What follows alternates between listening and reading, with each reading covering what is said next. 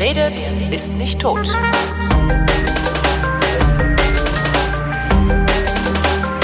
Willkommen zur ersten Kombüse 2016. Es ist eine kleine Kochschule, so haben wir es irgendwann mal genannt, aber mittlerweile ist es ja, ist halt eine Kombüse und Sven Menke ist wieder dabei. Hallo Sven. Genau. Hi Holger.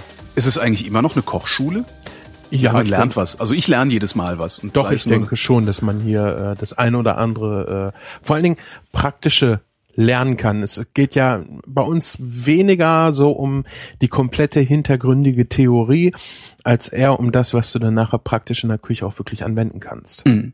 Ich habe was Neues Praktisches in der Küche, beziehungsweise in der Küche was Neues in der praktischen An also in der Anwendung. In der Eine. Drohne.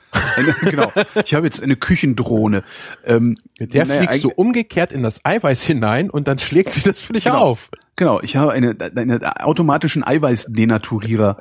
ähm, ich habe ein sous vide gar gerät Oh. Und zwar ist es ein ähm, Tauchsieder. Ein, ein verkapselter Tauchsieder mit Bluetooth und ähm, Umweltpumpe, den du in jeden beliebigen Topf klemmen kannst mit so einer Klammer. Ähm, ist sogar höhenverstellbar, sodass du auch schmale Töpfe, breite Töpfe und so nehmen kannst.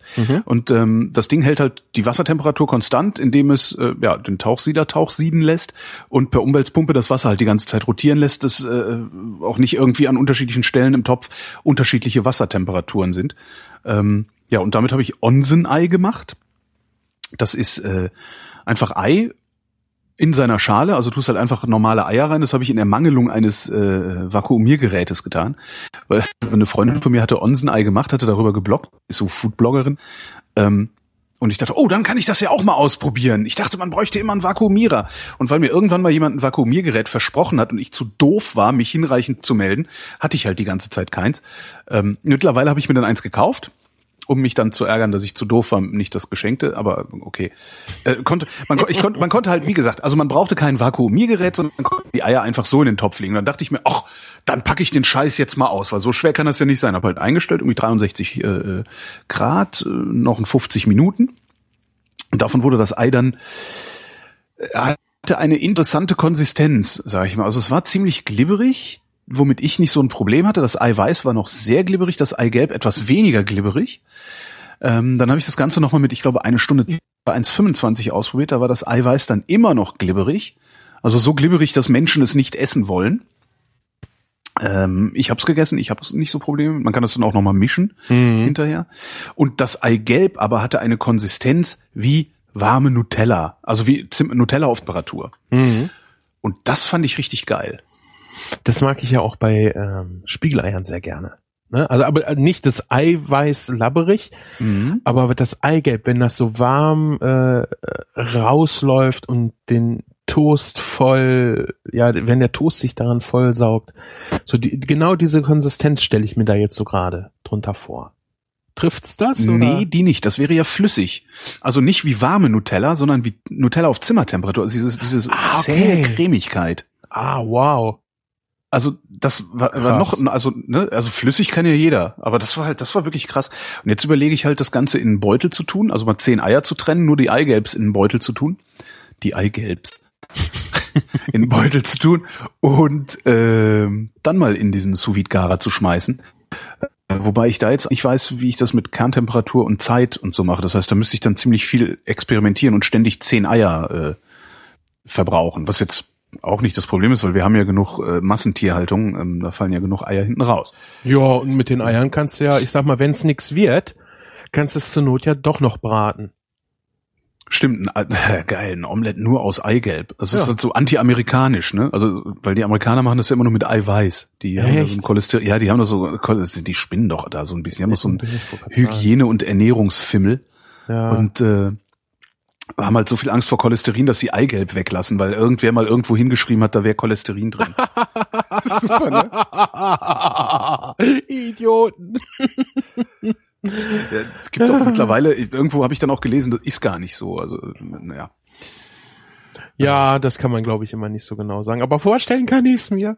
Und dann habe ich ein ähm, Roastbeef versucht, was auch ganz hervorragend geworden ist. Also habe mir echt ein schönes Stück geholt, ähm, so sechs Zentimeter dick ungefähr. Und um da die richtige Kerntemperatur zu erreichen, weil darum geht's bei diesem sous ding Also du vakuumierst es vermutlich, damit kein Wasser drankommt. Ähm, Auch? auch. Auch. Ähm, was passiert denn, wenn du es nicht vakuumierst? Ähm, Du hast Luft drumherum. ja. Und Luft leitet sehr schlecht die Temperatur. Ah.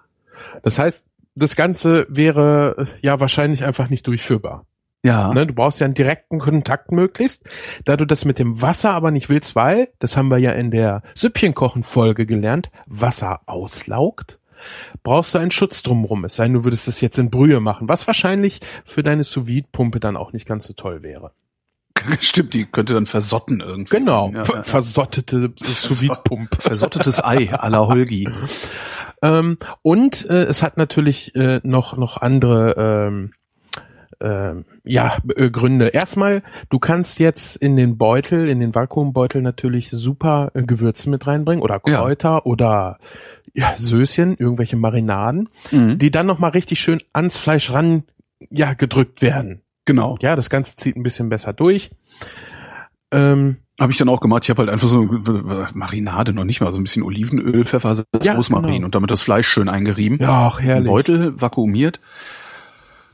Und dann hast du allerdings das, äh, dann, dann dauert's halt echt, ne, weil du du willst halt das das Fleisch innen drin, also in der Mitte die richtige Temperatur, also die Temperatur, die das Wasser hat, und das dauert anscheinend ewig, Ja, ja. bis das einmal so durchgesickert, also die Temperatur durchgesickert ist, so dass die Kerntemperatur, ich glaube, es waren 53 oder 57 Grad, die ich genommen habe. Ähm, das hat dann dreieinhalb Stunden gedauert, Mhm. äh, ums Medium zu kriegen. Aber war super. Danach, also nimmst du es dann aus dem Beutel, haust dann dann dein, dein, deine Marinade oder deine, was auch immer da dran ist, kannst du ein bisschen abwischen. Äh, und dann nochmal so in die Pfanne, habe ich so eine Anleitung im Internet gelesen, dass es nicht raucht. Mach das Küchenfenster auf und lass es rauchen. Du willst nämlich so schnell wie möglich außen äh, diese, diese Röstaromen. Du willst halt so schnell wie möglich, dass sich die Poren verschließen. Ähm, Wobei wir das ja wissen mit den Poren. ja, ich weiß. Ähm, weißt du auch, warum du das dann so schnell wie möglich möchtest? Damit es nicht weiter gart nach innen. Genau, weil Damit es wirklich geht ja nur eine ganz dünne Schicht äh, außen. richtig, es geht ja im Grunde genommen beim sous vide geht's darum, die äh, vormals Kerntemperatur, das hieß ja früher Kerntemperatur, weil es halt nur im Kern war, ja. Beim sous vide hat ja das ganze Stück nachher diese Kerntemperatur. Das Mhm. heißt, während so ein ähm, in der Pfanne gebratenes Steak eher einen Farbverlauf hat, hast du nachher beim sous garen und beim anschließenden Fertig äh, ja anbraten, hast du eine sehr starke Trennung. Du hast außen eine dünne, knusprige, krosse, äh, gebräunte Schicht und der Rest ist ja komplett in der Farbe, wie dein Steak früher nur im Kern hatte. Darum geht's ja. Jo. Und ähm, das ist auch noch so ein Punkt, warum du das einvakuumierst. Das Fleisch soll ja möglichst saftig bleiben. Ja. So, und dadurch, dass du darum herum äh, die Tüte hast, das Vakuum, kann ja gar nicht so viel äh, Saft rauslaufen. Ne, der Platz ist ja beschränkt in dem Beutel. Mhm. Das heißt, das Ganze, ich weiß nicht, ob es nachher auch wieder ein Stück weit ins Fleisch reingeht, aber es kann auf jeden Fall nicht ganz so viel auslaufen. Und das, was du dann nachher im Beutel hast, den, Das gibt einen super Sösken. ja, genau. Ja. Da ist ja, das ist ja, ja, komplett purer Geschmack, wo vor allen Dingen auch keine Flüssigkeit, ähm, Es Ja, ist abhanden unver unverwässert, ne? Ja, genau. Und vor allen Dingen auch von der Menge. Es, es, es, es, äh, es Mhm. wird ja nicht weniger durch zum Beispiel Verdampfen beim Braten. Mhm. Ne, der Bratenfond, den du nachher in der Pfanne hast, der, der äh, entschwindet ja durch die Luft, durch ja Verdunstung. Im Endeffekt ist es ja dadurch, dass er sich halt in, in, äh, in den gasförmigen Zustand äh, äh, geführt wird. Und das hast du dabei halt nicht. Und jetzt hast du natürlich, äh, wenn du jetzt überlegst, du machst einen Braten im Ofen, sagen wir 180 Grad, so einen Nackenbraten, keine Ahnung, anderthalb Kilo, äh, ein bis zwei bis drei Stunden. Also sagen wir mal, bei anderthalb Kilo sind es vielleicht zwei, ja, anderthalb bis zwei Stunden. Ähm, das ist ja auch schon relativ lang. Und wenn du jetzt überlegst, dass du beim sous nur ein Drittel der Temperatur nimmst, dann ist sous trotzdem ziemlich effektiv, wenn du überlegst, dass es nicht unbedingt dreimal so lange braucht. Bis dein Stück Fleisch fertig gegart ist. Ne? Mhm. Weil ja das Wasser im Gegensatz auch zur Luft, Luft ist ja äh, leitet Isolator, darum macht man ja auch Doppelscheiben, also ne, wie, wie heißt hier, also Isolierverglasung äh, mit Luft dazwischen. Nee, mit Va ist da nicht Vakuum. Nee, Vakuum ist da nicht zwischen, ne? Äh, ich glaube nicht, dann das wäre, glaube ich, ein bisschen Kacke. Ähm, Ja. nee, Luft reicht ja. Luft, Luft isoliert ja so lange, wie sie sich nicht bewegt. Und ähm, das kriegst du ja hin, dass im Fenster die Luft sich nicht bewegt. Genau. Äh, was auf jeden Fall, äh, um mal eine Zahl zu nennen, Luft leitet 15 mal schlechter äh, die Temperatur als Wasser. Ah. Äh, das weiß ich noch damals aus Knopfhoff. Da gab es nämlich ein Experiment mit äh, Spinat Mhm. oder mit irgendwas anderem, was auftauen sollte an der Luft und im Wasser. Und das war 15 mal schneller im Wasser. Erdbeeren, genau, Erdbeeren waren's. Ah. Ähm, und deshalb kannst du das aber trotzdem relativ effektiv bei dieser niedrigen Temperatur machen. Stell dir das Ganze mal mit Luft vor, es wird nicht funktionieren. Ja, das, das, Na, die- du müsstest, du müsstest die Luft so sehr erhitzen, dass überhaupt was ankommt, dass du überhaupt nicht mehr unter Kontrolle hast, was ankommt. Das hast du ja sowieso nicht. Du, ne? Und dann hast du am Richtig. besten noch einen Umluftherd. Äh, äh, ja, Ja, musste dann ja auch schon. Und dann bei dieser Ja. niedrigen Temperatur, äh, die ja im Idealfall auf jeden Fall niedriger ist als beim normalen Umluftgarn, äh, hast du natürlich extrem viel Feuchtigkeitsverlust. Durch Stimmt, eben ja. die Verdunstung. ja. Ne? Das heißt, du willst, wenn, dann willst du es in so einen, so einen, so einen wie heißen die Dinger, äh? Konvektomaten so. äh, äh, schieben, ne? Naja, ein Konvektomat ist da ja jetzt auch nicht viel besser, weil der macht ja im Grunde genommen auch nichts anderes als ein Ofen. Aber mit Dampf. Wenn du möchtest. Also du kannst auch in einem, in einem ähm, Konvektomaten ganz normal braten. Ach so, Du ich dachte, kannst das auch wäre extra für Dampf. Ja, okay. Ja, du kannst auch komplett nur dämpfen. Und du kannst Mhm. natürlich auch jede beliebige Kombination daraus machen. Hast aber wieder den Nachteil, Dampf ist Wasser. Also in dem Fall ist es Stimmt, dann halt Wasser. verwässert es schon wieder. Richtig. Und du hast halt wieder nicht exakt das Ergebnis, was du mit sous bekommen kannst. Mhm. Äh, was, was mir eben gerade noch einfiel, als du es sagtest, eine Konsistenz wie zimmerwarme Nutella. Ja. Wie machst du denn das Ei? Machst du das herzhaft? Also würzt du das irgendwie mit Salz oder so? Ich habe dann hinterher Salz und Pfeffer dran gemacht. Ja, ja. Könntest du ja am Anfang vielleicht auch mit äh, ein bisschen Vanillezucker oder so verrühren. Stimmt. Und dann hast du ja quasi, Vanilleei. ja, du sagtest äh, Onsen Alle denken, oh geil, Vanilleeis. Nee, nee. Ei. du sagtest Onsen-Ei. Äh, Ja. Ist das japanisch oder chinesisch? Japanisch. Ja, japanische Nutella, ne? Stimmt, japanische Nutella. Ja, der Japaner, der hat ja keine Nüsse, der hat ja nur Eier.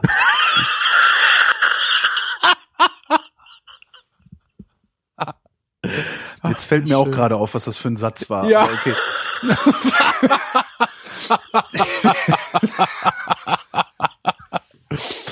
Ja, aber ich denke, das kann wirklich sehr gut schmecken, wenn du das äh, so ein bisschen in süß Super. Naja, jedenfalls äh, geht es, es geht ja um die Kerntemperatur, habe ich dann gelernt, in meiner, in meiner, auf meiner Recherchereise durchs Internet, um sous vide zu verstehen, jedenfalls halbwegs zu verstehen, oder eine Anleitung zu kriegen, wie ich das äh, benutze und warum, um zu verstehen, warum ich das so mache. Ähm, ging's, es geht um die Kerntemperatur. Genau. Und dann dachte ich, ja, dann geht's halt bei jedem dämlichen Braten auch um die Kerntemperatur. Das heißt, ich brauche ein Bratenthermometer. Was mir dann dankenswerterweise jemand von der Amazon-Wunschliste äh, äh, geschenkt hat, kürzlich. Oh, welches Ich habe es hast noch du? nicht ausprobieren können. Das, das ist eine gute Frage. Ich weiß es nicht. Ich müsste in die Küche gehen. Was ist, gucken. ja, wie sieht das Ding denn aus? Das, ich, das ist halt so ein digitales aus Plastik mit einem Fühler, den du dann so durch äh, das Ding durchziehst. Also der Fühler ist schon dran. Das ist eine Frage, die ich dir auch nicht beantworten kann. Also- es ist tatsächlich noch in seinem Kartönchen. Ich habe es noch nicht benutzt. Das heißt, darum liegt es noch in seinem so. normalen Kartönchen darum. Ja gut, dann kannst du ja das nächste Mal davon berichten. Ich habe hier nämlich ein Ja. Mini K. Das ist ein Digitalthermometer Typ K für alle Typ K-Fühler mit Miniaturstecker, äh, was immer das auch heißt. Äh, kennengelernt habe ich das Ding bei uns in einer Firma, äh, wo wir dann halt Werkzeuge mitmessen, wie heiß die sind. Und das Schöne an dem Ding ist, das hat halt äh, eine, einen Temperaturbereich von minus 64 bis 1370 Grad. 1370. So, Ja. ich weiß jetzt, wie meins heißt. Meins heißt Thermopro TP4. Ja, da, äh, Ja. weißt du denn jetzt, ob das eine austauschbare Spitze hat? Das, äh, ja, hat es. Also der Fühler ist ansteckbar. Also da ist so ein, Das ist nämlich gut, weil es gibt ja unterschiedliche Fühler und wenn du ähm, jetzt ernsthaft irgendwie da einsteigen willst und ein bisschen was mit äh, einem Temperaturmesser machen willst, dann ist es gut, wenn du die Option offen hältst, verschiedene Spitzen zu nehmen. Ich habe jetzt zum Beispiel eine Einstechspitze extra äh, schmal eben für solche Sachen wie Fleisch sehr gut geeignet. Da ist der Temperaturbereich dann auch nicht bis 1370 Grad. Äh, das Gerät kann halt diese Temperaturen hier exakt messen. Ähm, ich glaube, ich guck mal gerade nach, genau, eine Auflösung von 0,1 Grad. Gut, das ist für die Küche jetzt nicht ganz so wichtig, aber die Genauigkeit ja. ist ähm, hier schon interessant, das ist nämlich plus minus ein Grad Celsius. Ne, und gerade wenn du so ins sous gehst, in, in exakte Kerntemperaturen, dann möchtest du eine möglichst exakte Messung haben. Ja. Und hierfür gibt's dann zum Beispiel auch äh, Oberflächenmesser. Das heißt, du hast äh, einen Stab, unten ist ein kleines Plättchen dran und dieses Plättchen drückst du halt auf die Oberfläche und kannst dann die Temperatur einer Oberfläche äh, bestimmen. Mhm. Was zum Beispiel für Pfannen sehr gut ist oder was ähm, vielleicht beim sous äh, da du ja nicht immer in das äh, in die Tüte reinstechen kannst, dann hättest du ja. das Vakuumieren ja auch sparen können. Äh, da vielleicht auch nochmal ein Weg ist, äh, am Beutel was zu messen. Wobei das ist eigentlich egal, also weil das es gart ja nicht weiter. Also ne, wenn wenn wenn ich sage, okay, ich möchte jetzt 54 Grad Temperatur haben in meinem sous Wasser, mhm. hab da das Fleisch drin liegen, ist ja letztlich egal, ob es zwei Stunden drin liegt oder ob es acht Stunden drin liegt. Hauptsache, die Temperatur wird erreicht in der Mitte.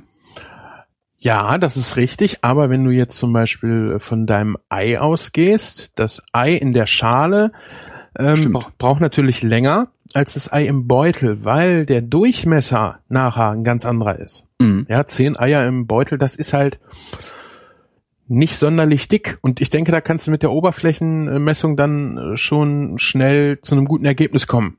Also ja, es ist nicht schlimm, wenn es länger drinnen bleibt, aber du willst es ja nicht eine Stunde drinnen lassen, wenn es vielleicht nur 20 Minuten 20 braucht, Minuten, ja. ja. hätte ich jetzt auch geschätzt. Ne? Vielleicht brauchst du auch nur eine Viertelstunde, weil es so flach ist. Das ist ja auch gut möglich.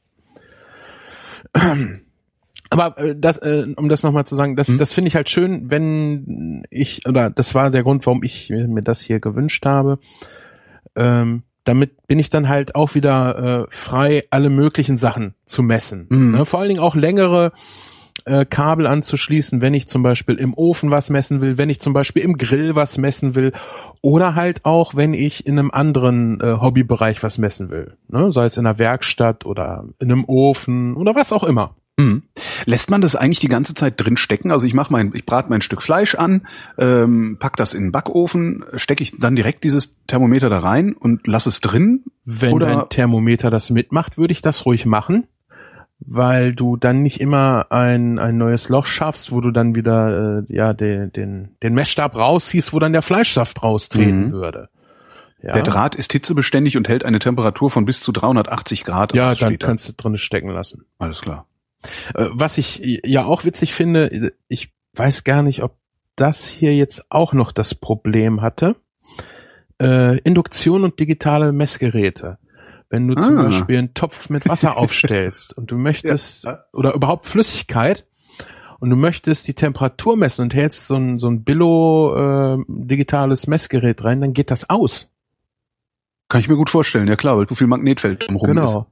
Ja. Und sobald du es halt runternimmst, kannst du es messen, aber dann ist ja auch die Messung nicht mehr exakt, weil dann mhm. halt der Energienachschub aufhört und du dann nicht weißt, wie heiß war es denn jetzt auf der und der Stufe. Das fiel mir jetzt gerade nur noch ein. Aber eigentlich wollten wir ja heute äh, über Schnitzel reden. Genau, über fettige Flüssigkeiten sprechen. Fettige Flüssigkeiten. In denen wir, oder ölhaltige Flüssigkeiten, in denen wir paniertes Tier äh, zubereiten. Äh, grundsätzlich paniertes Tier? Also, weil Schnitzel muss ja nicht paniert sein. Ja, da kommen wir zu einer meiner Lieblingsbezeichnungen in der Gastronomie, das Wort Natur. Schnitzel, habe, Natur. Ich Haben habe, Sie auch Kunstschnitzel? Also ich habe. Wie Kultur. Das Gegenteil von Natur ist Kultur. Also Ach so, Kulturschnitzel. Kulturschnitzel. Eigentlich ganz gut, guter Name für, für, für einen Laden, so Kulturschnitzel. Ja. Ich habe im Ernst. Dann in so komischen Formen immer ausgeschnitten und so. Entschuldigung. Bitte. Ich habe ja noch nie hier, also ich habe hier auf dem Dorf und auf dem Weg zur Arbeit ja schon sehr viele Tiere gesehen. Hm. Ich habe noch nie in freier Natur einen Schnitzel über den Zaun hüpfen sehen. Und das ist über immer den so, Zaun hängen. Ja, und das ist immer das, woran ich denken muss, wenn da irgendwo Natur steht. Das kommt nicht in der Natur vor.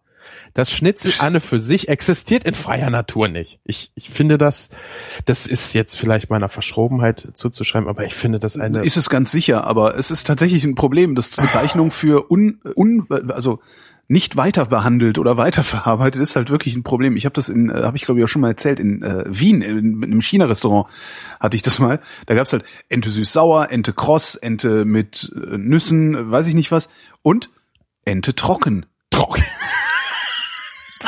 Ist halt ne? Ente Natur. Ja, nee, lassen Ja. wir, machen Sie mal die Federn ab. Der, ja, vor allem dem Chinesen traust es ja auch noch zu. Genau, der Chines, der, das weiß man ja. Ja. Der Chines lässt die Federn dran und der Japaner hat keine Eier. Genau. Ach, herrlich. Ja, nee, aber das, ja, die Bezeichnung ist schwierig. Aber gut, dann einigen wir uns auf, wie, ne- wie nennen wir denn unser Schnitzel, das nicht paniert ist? Äh, für mich äh, im Endeffekt gibt's kein Schnitzel, was nicht paniert ist. Das ist so, weißt du, Ich kenne weder rechts noch links, für mich gibt's nur, ja.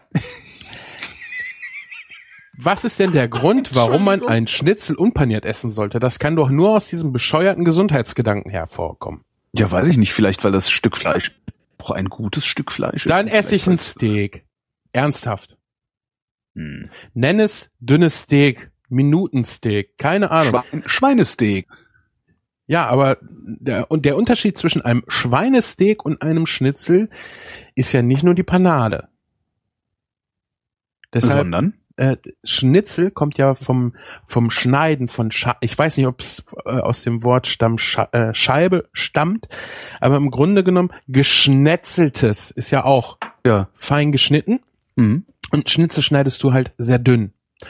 Und ein sehr dünnes Fleisch lässt sich sehr schwierig nur in ein vernünftiges Steak verarbeiten. Es ist Mhm. möglich, es ist auch möglich, ein sehr dünnes Stück ähm, Schweinelachs in ein sehr saftiges Stück Fleisch äh, zuzubereiten. Machst du im Haushalt aber nicht und wird in der Gastronomie auch nicht gemacht, äh, weil es halt schwierig ist und äh, sehr viel Qualm beinhaltet. Mhm. Also ein Steak ist immer etwas dicker, damit du es halt vernünftig zubereiten kannst und weil du halt diese Fleisches, äh, das ist halt äh, der, der pure Genuss am Fleisch. Ja. Ja, beim Schnitzel ist, sage ich mal, das Fleisch mh, vielleicht 50 Prozent des Ganzen. Also der ich- Rest ist Panade. ja. Und äh, Panade ist auch kein Schimpfwort, äh, was man denken könnte, wenn man äh, schlechte Schnitzel isst. Ja, so Ja, genau. äh, Panade ist eigentlich das, das, das, das Beste an dem Ganzen. Ist genauso wie ein Filet Wellington, ja. Niemand braucht das Filet da drinne. Also, Was ist denn ein Essen. Filet Wellington? ein Filet Wellington ist ein Rinderfilet. Das wird scharf angebraten, dann wird es gewürzt, dann kommt äh, je nachdem äh, ein bisschen Senf drumrum. Senf finde ich immer ganz schön. Dann machst du eine Pilzmasse, eine Düchselmasse heißt das. Das sind gebratene Pilze und Zwiebeln und Kräuter und das Ganze wird sehr fein gehackt. Mhm. Ähm, äh, herkömmlich machst du es so, oder ja, früher hast du es so gemacht, dass du Schweinenetz genommen hast. Das ist ein dünnes Fettgewebe aus, Mhm. ich glaube, um Schweinemagen liegt das. Äh, darauf streichst du die Pilzmasse, Mhm. legst das Rinderfilet da drauf und rollst das Ganze auf. Und dann kommt das Ganze in Blätterteig und wird nachher fertig gebacken. Äh, ein absolut klasse Essen, äh, sehr häufig anstatt mit Rinderfilet mit Schweinefilet gemacht, einfach weil es günstiger ist. Äh, Mhm. Ist aber trotzdem äh, hervorragendes Essen. Sollte man unbedingt mal probieren. Ähm, aber im Endeffekt brauchst du dann nachher das Fleisch nicht drinne, weil der Blätterteig mit den Pilzen und dem ganzen Fleisch Stimmt, da das- drinne, das- ja. ne? das ist ja eigentlich äh, schon das, das Ge- äh, Geile. Beim Schnitzel, die Panade ist halt ähm, geschmacklich sehr wichtig. Die Mhm. ist aber auch von der vom Mouthfeeling, also vom Mundgefühl, vom sogenannten von der sogenannten Musik des Essens auch extrem wichtig. Äh, Mouthfeeling, das ist, wie fühlt sich etwas im Mund an? Und zwar nicht nur einfach, wenn ich es im Mund habe, sondern auch, wenn ich drauf rumkaue. Ähm, und das macht ganz viel von dem Genuss aus. Wenn ich äh, mir die Industrie zum Beispiel angucke, da wird lange dran gearbeitet, dass der Keks das richtige Mouthfeeling hat. Ja. Ja, wenn Keks zu weich ist, du aber eigentlich einen knusprigen Keks haben möchtest, ja, ich sag mal einen ähm, Mürbeteig-Keks, Mhm. ja, dann ist das nicht, äh, dann, dann, dann, dann ist da eine Differenz zwischen dem, was du in deiner Vorstellung hast und wie es sich nachher wirklich anfühlt. Ja. Das heißt, der Keks muss das richtige Mouthfeeling haben. Genauso muss, äh, ja, hm, was habe ich denn noch als Beispiel?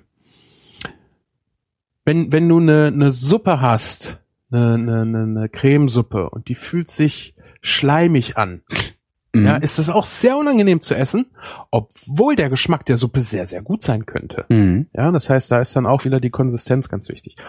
Und beim Schnitzel äh, macht es halt sehr viel aus, weil das Schnitzel halt zum Großteil auch aus Panade besteht. Mhm. Weißt du denn, wofür die Panade noch da ist? Um die Poren zu verschließen. Was hast du Okay, deinem, Weiß ich nicht. Ich, ich mache das, um dich fertig zu machen. Mich kannst du damit nicht Ähm, fertig wofür- machen. Ich, wofür es ist ist ja auch noch gar Ja. nicht so lange im, im, im Volks- oder im, in der Breite bekannt, dass Fleisch keine Poren hat. Und ich habe auch lange diesen Satz zitiert, damit sich die Poren schließen, weil ich es Ja, halt so gelernt nicht? habe. Ja. Ne? Ich habe ehrlich gesagt keine Ahnung, wofür die Panade ist, damit das Fleisch nicht austrocknet. Genau. Und Ja. warum trocknet das Fleisch nicht aus, wenn da eine Panade drumrum ist? Naja, weil die Panade das Fleisch, ich vermute mal, die schließt das schon luftdicht ab, oder? Schließt die luftdicht ab? Das weiß ich nicht, könnte ich mir aber sehr gut vorstellen, je nachdem, wie Ja, du gemessen, paniert also- hast. Genau, wenn du so siehst, wie das teilweise Blasen wirft, wenn du schlecht paniert hast, Genau. ähm, scheint da Na, tatsächlich ah, oh, irgendwie. hm, nee, Blasenwerfen hat nichts mit schlecht paniert zu Oh, tun. nicht? Nee. Äh, das wäre jetzt eine goldene Überleitung, wenn sie gekünstelt wäre, aber ich finde das so schön, wie natürlich das aus dir herauskommt. Ja. Ähm, also die Panade, auf die Blasen kommen wir auf jeden Fall noch. Die Panade ist Mhm. dafür da, um das Fleisch vor der hohen Hitze äh, zu schützen. Fleisch ist erst ab einer gewissen Temperatur saftig und zart und bleibt es auch nur bis zu einer gewissen Temperatur. mhm. Wenn du rohes Fleisch isst, äh, ich sag mal, ein Carpaccio wirst du ja auch schon gegessen haben, Mhm. dann hat das was für eine Konsistenz? Naja, das Carpaccio, das äh, ist eigentlich eher eher zart, weil es wahrscheinlich, weil es geschnitten ist, oder? Genau. Wenn du ein Stück Fleisch aber dicker schneidest, dann kannst du das eigentlich nicht kauen. Dann wird's ziemlich zäh, ja. Ja, das Außer ist. es ist ein Filet, ein Rinderfilet, das das irgendwie so äh, rare gebraten ist. Nee, nee, nee, wir reden jetzt noch Oder- gar nicht von Braten. Wir reden wirklich nur Okay. von rohem Fleisch. Ja. Mhm. Ähm, das, das gibt nämlich nicht nach, das ist wie Gummi. Mhm. Ja. Also müssen wir das Fleisch erst auf eine gewisse Temperatur erhitzen, damit das Bindegewebe zum Beispiel nachgibt. Ja. Mhm. Dass das Ganze überhaupt für uns kaubar wird. Was übrigens einer der Gründe ist, warum wir äh, Fleisch garen. Das andere wäre zum Beispiel auch Hygiene. Mhm. Ja, ganz wichtig. Und natürlich auch Geschmacksentwicklung. So. Röstaromen. Genau. Die haben wir beim Schnitzel jetzt nicht am Fleisch, die haben wir höchstens an der, an der Panade. Aber wir haben äh, sehr viel Saftigkeit in dem Fleisch. Und zwar haben Mhm. wir eine dünne Scheibe Fleisch. Dünn heißt, die Temperatur zieht sehr schnell durch. Das haben wir ja eben beim Sous vide schon besprochen. Wenn du ein ganzes Ei hast, da ist, das ist vom Durchmesser her natürlich wesentlich dicker als zehn Eigelb in einer Tüte Ja. weil das sehr flach ist. Jetzt können wir das vergleichen mit einem Stück Braten und einem sehr dünnen, einer sehr dünnen Scheibe Schnitzel. Da zieht die Temperatur sehr schnell durch. So, jetzt ein Schnitzel kochen wir nicht. Wir wollen, dass es knusprig wird. Das heißt, wir nehmen auf jeden Fall schon mal Öl und äh, wollen nachher aber auch kein Öl unnötigerweise in der Panade haben. Ja, nichts ist schlimmer als unnötiges Öl im Essen. Mhm. Kennst du das? Bratkartoffeln auf dem Teller und das schwimmt in Öl? Ja. Ist Das ekelhaft. ist, ja, das, äh, ja. Ne? Ich bestelle auch ungern Bratkartoffeln, wenn ich nicht am Nachbartisch gesehen habe, wie die aussehen. ja, es ist echt nicht, nichts, nichts Tolles dran. Oder Pilz. Es gibt ja Leute, die braten Pilze und schaffen es, die mit dem kompletten Öl zu servieren. Ich meine, gut, bei den Spaniern macht das Ganze Sinn als Tapas. Ja. Aber in der normalen Küche, wenn du gebratene Pilze hast und du kriegst da wirklich, hast dann nachher Pfifferlinge auf einem Ölfilm, ist es echt ekelhaft. Weil das Öl schmeckt ja, nicht. Na, das ist eigentlich nur Ballast. So, wir wollen also eine möglichst hohe Temperatur dem Schnitzel zuführen, damit es möglichst schnell gar ist. Wir müssen es Ja. aber vor dieser Temperatur auch wieder beschützen. Weil wenn das Fleisch zu heiß wird, dann wird es trocken. Also Mhm. hat der Mensch sich die Panade einfallen lassen, die packt er nämlich zwischen Wenn es zu lang zu heiß wird, oder? Naja, das Schnitzel muss ja gar nicht lange heiß werden, weil es sehr dünn ist. Der Punkt ist, ich führe jetzt dem Schnitzel, sag ich mal, 180, einfach nur, um eine Zahl zu sagen, 180 Grad von außen zu. Mhm. Ist das Schnitzel jetzt äh, zweieinhalb Zentimeter dick, braucht es viel länger für die 180 Grad, um in die Mitte des Schnitzels zu kommen. Ja. Führe ich einem Schnitzel von einem halben Zentimeter Stärke 180 Grad zu, geht es wesentlich schneller, dass Mhm. diese Temperatur bis zum Kern gekommen ist. Das heißt, die Zeit ist hier jetzt gar nicht so der Faktor, sondern erstmal die hohe Temperatur. Äh, Im Endeffekt hast du natürlich recht. Je länger ich einem Stück Fleisch hohe Temperaturen zukommen lasse, umso äh, trockener und zäher wird das Ganze. Ja, Mhm. aber lange Zeit, das, das äh, hört sich so nach, äh, ja, nach Bratenzeit an. Äh, Stunde anderthalb im Ofen. Ne? Es geht hier aber auch wirklich schon um, naja, ein paar Sekunden ist jetzt vielleicht übertrieben beim Schnitzel, äh, aber im Bereich von unter einer Minute. Ja, da reden Mhm. wir jetzt davon. So.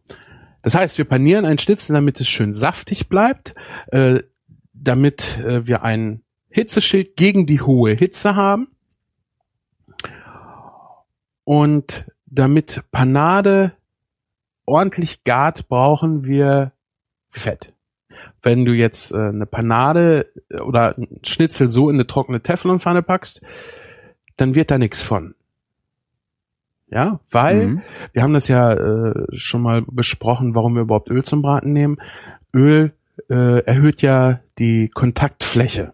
Einfach die Ja. Pfanne ist jetzt nicht ganz gerade, das Fleisch ist nicht ganz gerade, jetzt kippen wir Öl dahin zu und äh, die Temperatur wird schneller ans Fleisch geführt. Luft leitet schlecht, Öl leitet gut, genauso wie Wasser. Leitet Öl besser als Wasser? Also Äh, Fett besser? Äh, nein, Öl Okay. leitet schlechter. Deshalb Mhm. braucht Fleisch mit Fett, mit einem hohen Fettanteil auch länger, um gar zu werden, als ein, ähm, ein mageres Stück Fleisch. Mhm. Und ähm, ich muss mal gerade ein, eine Sekunde. Mhm. Und um nochmal auf die Oberfläche zu, äh, zu sprechen zu kommen, wenn wir uns so einen Schnitzel angucken und das schon nicht eben ist, wenn wir uns jetzt so eine Panade angucken, das ist ja äh, wie ein Mondkrater, ja, da ist ja Ja. viel, viel Luft drin. Äh, da brauchen wir dann natürlich wieder eine Flüssigkeit und beim Braten ist es halt Öl. Jetzt äh, streiten sich seit jeher die Geister, was denn die richtige Menge ist und wo drinne man denn so ein Schnitzel brät schrägstrich frittiert. Ähm, es, also ich mache es immer so, ich nehme sehr viel Öl für das Schnitzel. Dann höre ich immer, oh nein, ich will ja nicht nur Öl essen. Äh, du, kannst doch auch weniger Öl nehmen. Ja, aber weißt du, das Schnitzel saugt halt auch nur so viel Öl auf, wie das Schnitzel kann. Dem Schnitzel ist da relativ egal, wie viel Fett in der Pfanne ist. Wenn ich jetzt in einem oder in drei Litern einen Schnitzel brate, ist das dem Schnitzel egal. Das saugt so viel Fett auf, wie es kann. Und Ja. wenn ich mit zu wenig Fett gare, dann kann die Panade auch gar nicht knusprig werden. Ja, also ich kann nicht einfach einen Esslöffel Öl in eine Pfanne tun und dann versuchen, meinen Schnitzel da dran zu braten. Das funktioniert nicht. Mhm. Ähm, weshalb ich gerne viel Öl nehme, ist, dass wenn das Öl heiß ist, es auch lange diese Temperatur hält. Mhm. Meist mache ich mehr als ein Schnitzel. Wir sind ja teilweise hier, äh, wenn wir zu viert sind, sag ich mal, jeder kriegt zwei kleine Schnitzel, hast du schon mal acht Schnitzel. Mhm. Und wenn du jetzt acht Schnitzel in so heißes Fett reintust, dann sinkt natürlich die Temperatur sehr schnell ab. Und dann braucht es wieder Zeit, bis es nachgeheizt ist. In der Zeit ist die Temperatur ungewiss. Ja. Ja. Und das möchte ich nicht. Aha. Und ähm, ein Punkt ist, wenn Öl heiß ist, ist es flüssiger, als wenn es kalt ist. Das kennst du mit Sicherheit auch vom Auto. Ja. Das ist ja auch was, was du äh, sehr gut beobachten kannst, wenn du eine Pfanne oder einen Topf mit Öl äh, befüllst und das erhitzt, mh, hm, dann siehst du da immer so Fäden drinne rum mhm. äh, schwimmen. Ja, das ist einfach die äh, Viskositätsveränderung des Öls.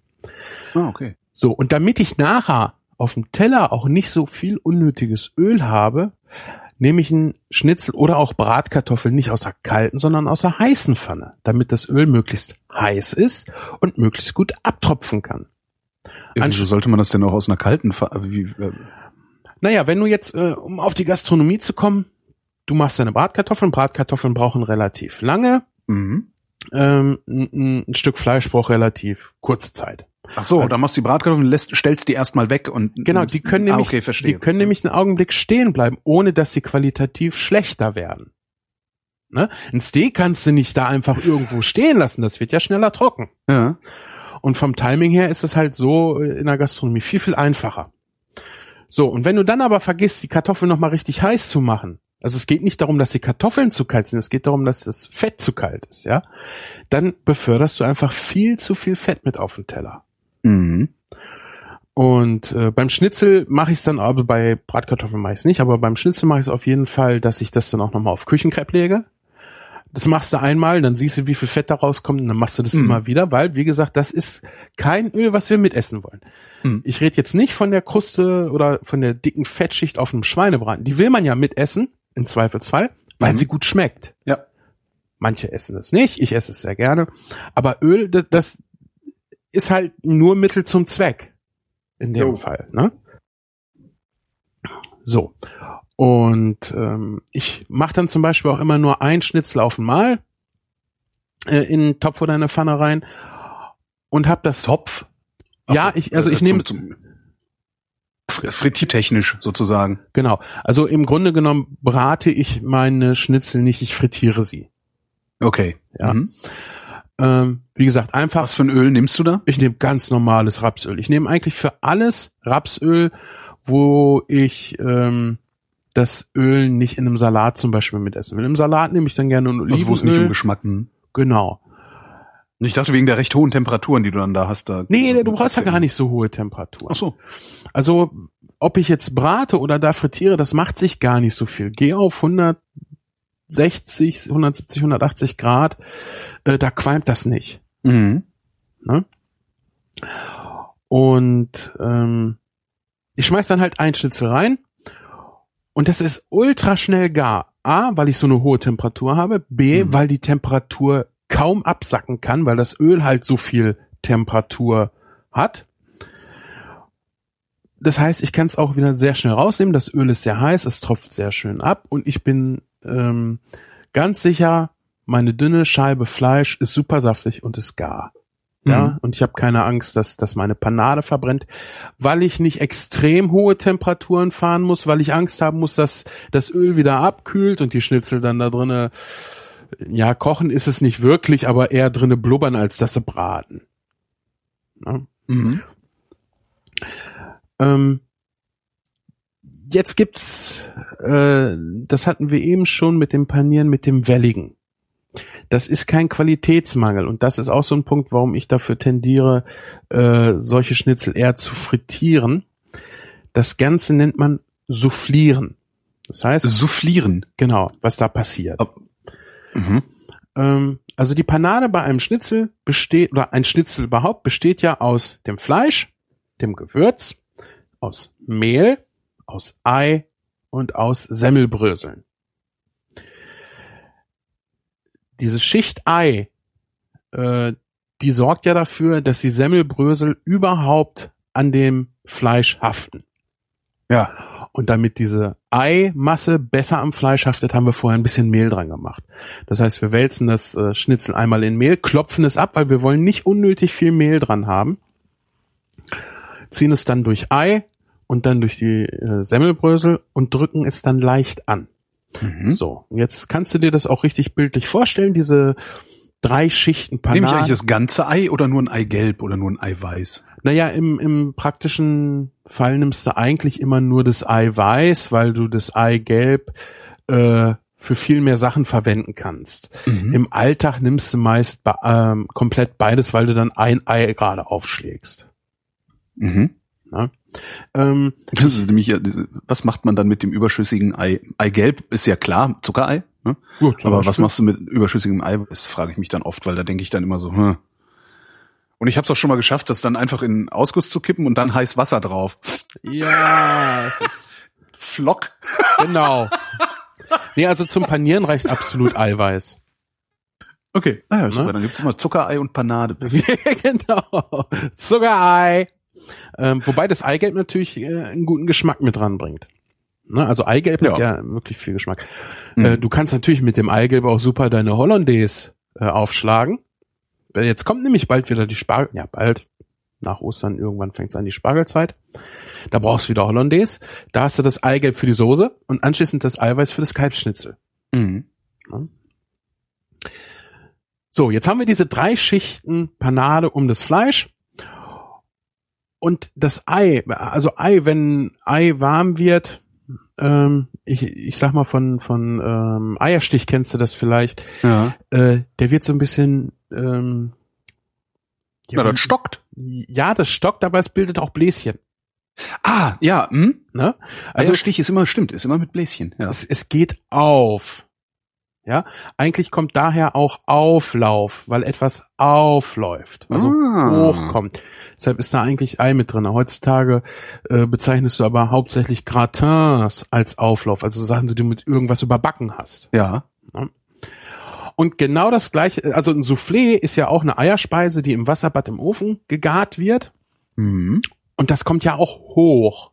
Ja, das ist so richtig, Mhm. so ein bisschen wie so ein Hefeteig. Mhm. Und das Gleiche passiert im Kleinmaßstab auch mit dem Schnitzel. Und das ist gewollt. Das, äh, beim Wiener Schnitzel ist das ein Merkmal für die Qualität. Mhm. Ja, ich weiß jetzt nicht, ob es daran liegt oder ob es daran liegt, dass das äh, mit Eigelb besser funktioniert oder nicht. Auf jeden Fall ist es so, wenn du jetzt ein Schnitzel in der Pfanne brätst, Ja. wohin soll das Ei auflaufen? Das kann nur nach oben auflaufen, weil unten hat es Mhm. Kontakt zur Pfanne. Ja. Ja, dann müsste das Schnitzel sich selber hochdrücken. Das wird ein bisschen schwierig. Und wenn das Schnitzel aber in Fett schwimmt, Außer du hast Kraftpanade. Kraft, Backpulver mit drinnen. Genau. Äh, wenn das Schnitzel jetzt aber schwimmt, hat es unten hin ja auch die Möglichkeit, die Blasen zu werfen. Ne? Ja. Und ich äh, mag das auch sehr gerne, wenn ein Schnitzel eine komplett ja nicht einheitliche äh, Panade, also Kruste hat, aber ähm, wenn es möglichst knusprig überall ist. Und wenn du Ja, klar. wenn du ein Schnitzel in zu wenig Fett brätst, dann hast du öfters auch helle Stellen, Mhm. äh, die halt nicht ganz so knusprig sind. Ich habe ja mal gesehen, wie ein österreichischer hm, Koch äh, Wiener Schnitzel gemacht hat. Der hat es zweimal frittiert in unterschiedlichen Hitzen. Ja, kann man machen. Das fand ich ganz spannend auch. M- muss man aber nicht. Nee, muss, Ne? Kann, man, machen. Ich muss man aber nicht. habe es noch nicht gegessen. Mhm. Äh, ich kann dir aber versichern, dass äh, mir noch nie der Gedanke kam, ich müsste meinen Schnitzel jetzt noch besser machen. Also ich arbeite ja wirklich lange an Gerichten, bis ich sage, okay, geiler kriegt's keiner hin, den ich jetzt so kenne, weil sonst würde ich es von dem ja einfach lernen.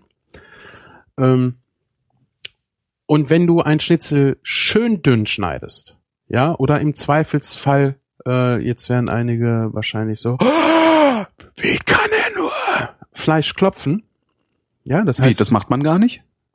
ähm, naja, die einen sagen so, die anderen so. Hm. Äh, ein gutes Stück Fleisch brauchst du nicht klopfen. Ein zartes Stück Fleisch brauchst du nicht klopfen. Mhm. Äh, ein Filet klopfst du nicht. Mhm. Ja, weil du es nicht brauchst. Das heißt, ich klopfe das, das, das Schnitzel nur, weil ich irgendwie ein billiges Fleisch gekauft habe.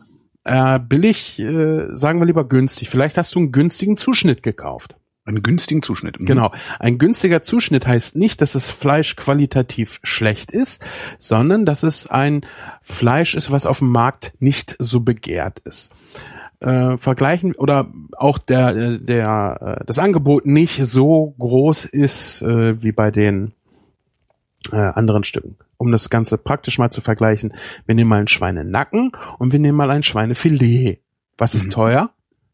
Das Filet. Und warum ist es teuer? Weil davon nicht so viel am Schwein dran ist, oder? Richtig, aber auch, weil das wäre ja egal, wie viel da am Schwein dran ist, wenn es keiner haben will, weil es halt nachgefragt wird, weil es so, Ach so, äh, ja. das gut, Filet ja. des armen Mannes ist, sage ich mal. Ja, Rinderfilet Aha. ist halt echt teuer, aus meiner Mhm. Sicht. Schweinefilet kannst du dir, ich sag mal, jedes Wochenende fast leisten bei zwei Jo. Personen. Das ist Jo. jetzt, ne? Ja. Das ist zwar ein teures Stück Schwein, aber es ist kein Aber das teures ist jetzt Stück nichts Fleisch. genau. Wenn ich ein Rinderfilet kaufe, da bin ich ja sofort, was weiß ich, bei 30, 35 Euro das Kilo. Richtig. Und ein Ähm, Schweinefilet, für zwei Schweinefilet bin ich vielleicht bei 15 oder sowas, ja. Und dann hast du wahrscheinlich schon Bio-Qualität gekauft. Äh, davon rede ich. Ne? Mein, es, ich glaube glücklicherweise diesen Biometzger direkt bei mir, der ich, ich, ich habe das große Glück, dass ich einfach zum, zum Metzger gehen kann, ohne darüber nachzudenken, ähm, dass ich da eventuell was kaufe, dessen äh, Produktionsweise ich so unappetitlich finde, dass ich es eigentlich gar nicht hätte haben wollen. Hm. Schon viel Sehr, an, wert. sehr angenehm, ja, ja. Es ist halt weniger Fleisch, ne? Also das merke ich schon. Also ich esse weniger Fleisch, als ich essen würde, ähm, wenn ich bei Aldi oder sonst wo Fleisch kaufen würde. Hm. Also das schon. Und manchmal finde ich das ein bisschen schade, aber äh, ist jetzt nicht so, dass ich da tatsächlich dass mein Hölle, Imperium Hölle, dadurch ins Wanken geraten würde oder sowas. Also, Nee, es reicht ja auch, wenn man die Welt für sich ein bisschen verändert. ich glaube, es geht gar nicht anders. Ne? Ansonsten machst du Politik. Und Politiker bin ich nicht. Oder verzweifelst, weil du es nicht kannst. Aber egal. Verändern, doch, wir können, wir können ein bisschen die Welt verändern. Ich habe das nach der Bolognese und der Pizza-Folge gesehen, machen wir das heute auch. Es, vor allen Dingen, also die Pizza-Folge, äh, dieses Pizzateig-Rezept, das ist ja, das hat ja fast schon Mem-Charakter. Ja, das ist auch schön. Es, es ist absolut. Ich finde das wirklich grandios. Es, Ja. es kommt halt ständig an mir vorbeigeflogen wieder. Ah, ich habe jetzt endlich mal Pizza nach Svens Rezept gemacht. Funktioniert, finde ich super. Ja. Ich habe, wo ich das gerade erzähle, die, das, das muss ich doch noch erzählen. Ich habe zum ersten Mal seit, ich weiß es gar nicht, 15 Jahren oder sowas, Tiefkühlpizza gekauft. Ähm, Magst du sagen, Weil- welche?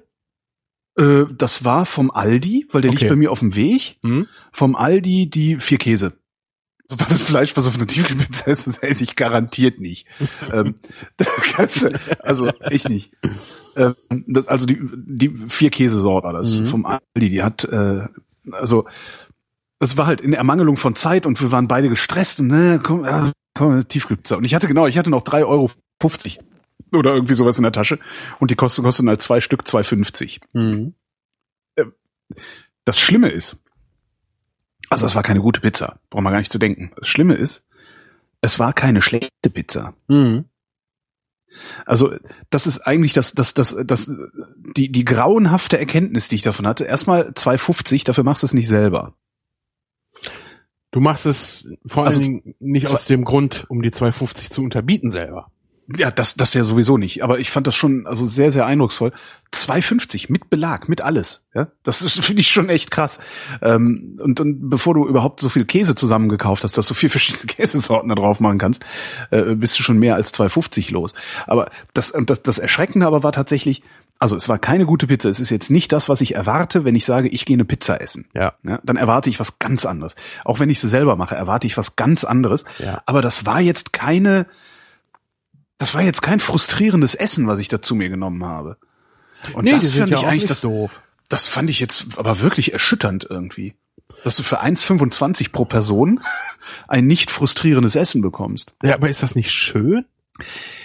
Jein. Weil es natürlich auch jeglichen, also es beraubt, es beraubt das Essen seinem Wert. Nee, nee, nee, nee, nee, nee, nee. Also nein. Äh, Findest du nicht? Also nein, ich denk nein, schon so, nein, nein, nein. Essen hat Das- immer den Wert, den du ihm selber zumisst. Ja klar, Ja. aber es kriegst du was Beliebiges. Hey, wow, dann kann ich jeden Tag. Nein, ne, nein, du kannst eine jeden Tag eine durchschnittlich schlechte Pizza essen. Super. Stimmt, das ist eine, Ne? ja, okay. Ohne sie ja, schlecht reden recht. zu wollen. Ja, recht. Ja. Aber also ich, ich bin ja auch weit ab davon, mein Leben momentan mit Kocherei auszufüllen. Ich Hm. fange jetzt erst mal wieder an, hier ein bisschen äh, zu lernen, äh, gerade über die Zusammenhänge äh, auf chemischer Ebene so ein bisschen. Ähm, ich fülle mein Leben momentan auch ganz anders aus. Aber ich freue mich immer darauf, wenn ich mit den Kindern am Wochenende diese geile Pizza mache oder wenn wir mal richtig Hamburger machen oder Mhm. oder oder gutes Essen hat für mich äh, oder ist allgemein erstmal Motivationsförderer. Ja? Ja. denke mal nur an schlechte Ernährung von äh, irgendwelchen Truppen. Ja. Das senkt die Moral und zwar erheblich. Ja. Gutes Essen steigert aber auch die Moral. Guck dir eine Firma an, wo der Chef einen Schnitzel ausgibt, was gut Ja. ist. Ja, Ja. das steigt die Laune, aber derbe. Ja. So. Es ist ja toll, dass wir im Alltag eine durchschnittlich schlechte Pizza jederzeit essen können. Mhm. Ich finde nur wichtig, dass äh, ich nicht vergesse, meine ist geiler und das ist was, wo ich mich wirklich richtig drauf freue. Die Pizza, die ich mir so kaufe, die ist zum Sattwerden und ja, ich habe jetzt Bock auf Pizza, aber die macht mich nicht glücklich. Das ist richtig. Und und das ist Und der Witz aber an dieser, an dieser 2,50 Euro, zwei Stück waren das übrigens, Ja, ne? ja. also es sind 1,25. Also an dieser 1,25 Aldi-Pizza ist, die war immer noch besser als so manche Pizza oder als viele Pizzen, die ich so mal schnell am Straßenverkauf oder sowas mir geholt habe, weil ich Hunger hatte. Aber wundert Das fand ich schon echt beeindruckend. Ich meine, Ähm, die leben, ja, das wundert mich, das wundert mich tatsächlich. die also- leben, die leben davon, ja, die Industrie. Äh, die Industrie stellt viel mehr her als der kleine Pizzabäcker um die Ecke am Straßenrand. Der kann ja auch nicht viel Geld für seine Pizza nehmen, weil sonst nimmt die Laufkundschaft ihm die Pizza nicht ab. Und die Ah. Laufkundschaft kommt nie wieder, von daher äh, Richtig, brauchst du auch nicht eine besondere Qualität zu halten. richtig. Ja, das ist das Ostkreuz-Phänomen. Ähm, Kada wohnt ja am Ostkreuz. Mhm. Das Ostkreuz ist so ein, ein, ein Touristen-Hotspot. Mhm. Da gibt's auch so einen Park, da sitzen sie im Sommer immer und trinken ihr Bier und, und, und sowas alles. Und da gibt's rundrum, rund ums, ums Ostkreuz äh, hier in Berlin, gibt's jede Menge Restaurants und Straßenverkauf und weiß nicht was. Und die sind in den letzten Jahren alle schlecht geworden. Es gibt kaum noch Pizza, die du da kaufen kannst. Es Mhm. gibt eine der besten Pizzen Berlins, gibt's da, witzigerweise. ähm, aber auch nur im Straßenverkauf. Äh, jeder Laden, in den du da gehst, ist, ist, da ist sowohl die Qualität als auch der Service, also das Essen und der Service, so unter aller Sau, dass du ganz genau merkst, die denken sich halt, naja, die kommt ja eh jederzeit jemand, ich muss mich ja nicht mehr bemühen. Ja. Ja. Stimmt, die Pizzaindustrie, obwohl, glaubst du, es macht einen Unterschied, ob die jetzt noch ein bisschen schlechter ist, die Pizza? Die Äh, das weiß ich jetzt Leute gar kaufen nicht. es doch dann auch trotzdem. Ähm, hm, hm, das würde ich jetzt nicht unbedingt sagen. Ich weiß nicht, wie viel Sorten Aldi im Angebot hat. Mhm. Wenn ich jetzt in den normalen Markt gehe, da finde ich ja grob geschätzt ja irgendwas zwischen fünf und zehn Anbietern. Würde ich Mhm. jetzt mal aus dem Bauch aus. Ich glaube, Aldi hat drei verschiedene, die meisten sind aber mit irgendwie Schinken, Salami, also Fleisch. Mhm. Welche Pizza würdest du denn kaufen? Von den Die wo? fünf bis zehn Anbietern, die du da in der Tiefkühltüte, äh, in der Ki- Tiefkühltruhe siehst. Äh, Deine Sorte, die, mit der du die beste Erfahrung gemacht hast. ach so, ja. Das okay. heißt preislich und von der du weißt, dass sie schmeckt. Ja. Da du am Preis irgendwann auch gar nicht mehr so viel machen kannst und das eigentlich auch gar nicht willst, du willst Mhm. ja Gewinn machen, ne? Äh, ist natürlich eine andere Möglichkeit, äh, an der Qualität deiner Pizza zu arbeiten, alleine vielleicht durch andere Herstellungsprozesse. Mhm. Ja. Und wenn du äh, vergleichbar vom Preis und von der Menge her bist, dann kommt halt wieder die Qualität durch. Weil, weil ich, und das heißt jetzt nicht, dass das eine wirklich gute Pizza ist, das heißt jetzt nur, dass sie vielleicht Nö. besser schmeckt. Qualität bedeutet ja auch nicht automatisch gut. Genau. Das ist ja auch so eine Fehleinschätzung. Qualität ist ja nur eine Kategorie, die will noch mit irgendwas gefüllt werden. Ja. Genau. Äh, die Pizza mag vielleicht gut schmecken, aber äh, vielleicht sind die äh, Zutaten da drinne auch mehr als fragwürdig, sage ich jetzt mal. Jo. Ich möchte das der Pizza gar nicht unterstellen. Ich äh, will nur diesen Unterschied einmal klar haben. Mhm. Und das, was du aber als Konsument merkst, ist der Preis, die Menge und der Geschmack. So, also musst du an diesen drei Sachen arbeiten. Da der Preis, irgendwann kann der einfach nicht mehr sinken. Irgendwann zieht die Konkurrenz auf. Also da, da ist halt relativ schnell Schluss beim Preis. Mhm. Äh, dann bleibt halt noch der Geschmack oder die Menge. Ne? So, und äh, Menge kostet dich wieder Geld als Hersteller, Geschmack nicht unbedingt. Geschmack, da kannst du auch günstigen Kram reinpacken. Deshalb wundert mich das gar nicht so sehr, dass das Essen immer essbarer wird. Wenn ich früher an, an so Tiefkühlpizzen dachte, das war ja mehr trockener Keks mit, keine Ahnung, Ketchup nicht ganz, aber irgendwie sowas drauf. Sowas, Trockener Keks. Ja, was einfach Ja. keinen Spaß Mhm. gemacht hat. So eine, so eine Fertigpizza macht ja teilweise auch Spaß. Ich bin großer Fan der Ofenfrische von Dr. Oetker. Die kenne ich nicht, aber jetzt habe ich genau das Problem habe ich nämlich jetzt, dass ich denke, müsste sich da eigentlich mal durchprobieren. Also wirklich, kauf dir mal eine Ofenfrische von Dr. Oetker. Das ist auch was, wo ich mich schon drauf freue. Ui. Nicht, weil der aus Bielefeld kommt, sondern weil das qualitativ für mich die beste Pizza äh, aus diesem Aufbackbereich ist. Ja. Muss ich mal gucken. Also was ich bisher immer gerne gegessen habe, waren ähm, von Costa. Das ist so ein Ja. Fischbüchsenhersteller äh, und die machen Ja. halt auch äh, Tiefkühlpizza. Ja, die sind auch relativ teuer, ne? Die sind sehr teuer gewesen. Ja. Ich glaube, es waren teilweise so sechs Euro für so eine Tiefkühlpizza oder sowas. ja. Ähm, aber die waren auch immer sehr, sehr gut.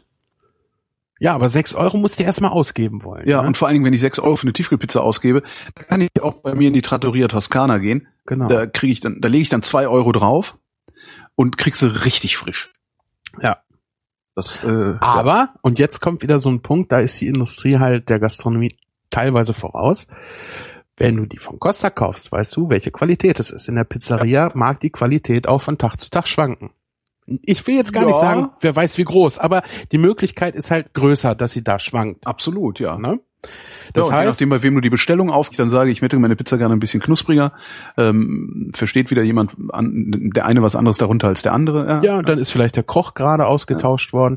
Äh, ich möchte gar nicht äh, den Eindruck erwecken, als würde ich irgendwie der Lebensmittelindustrie das Wort reden wollen. Mhm. Aber das sind so die äh, für mich äh, objektiven Betrachtungsweisen, äh, die man da im Auge behalten sollte.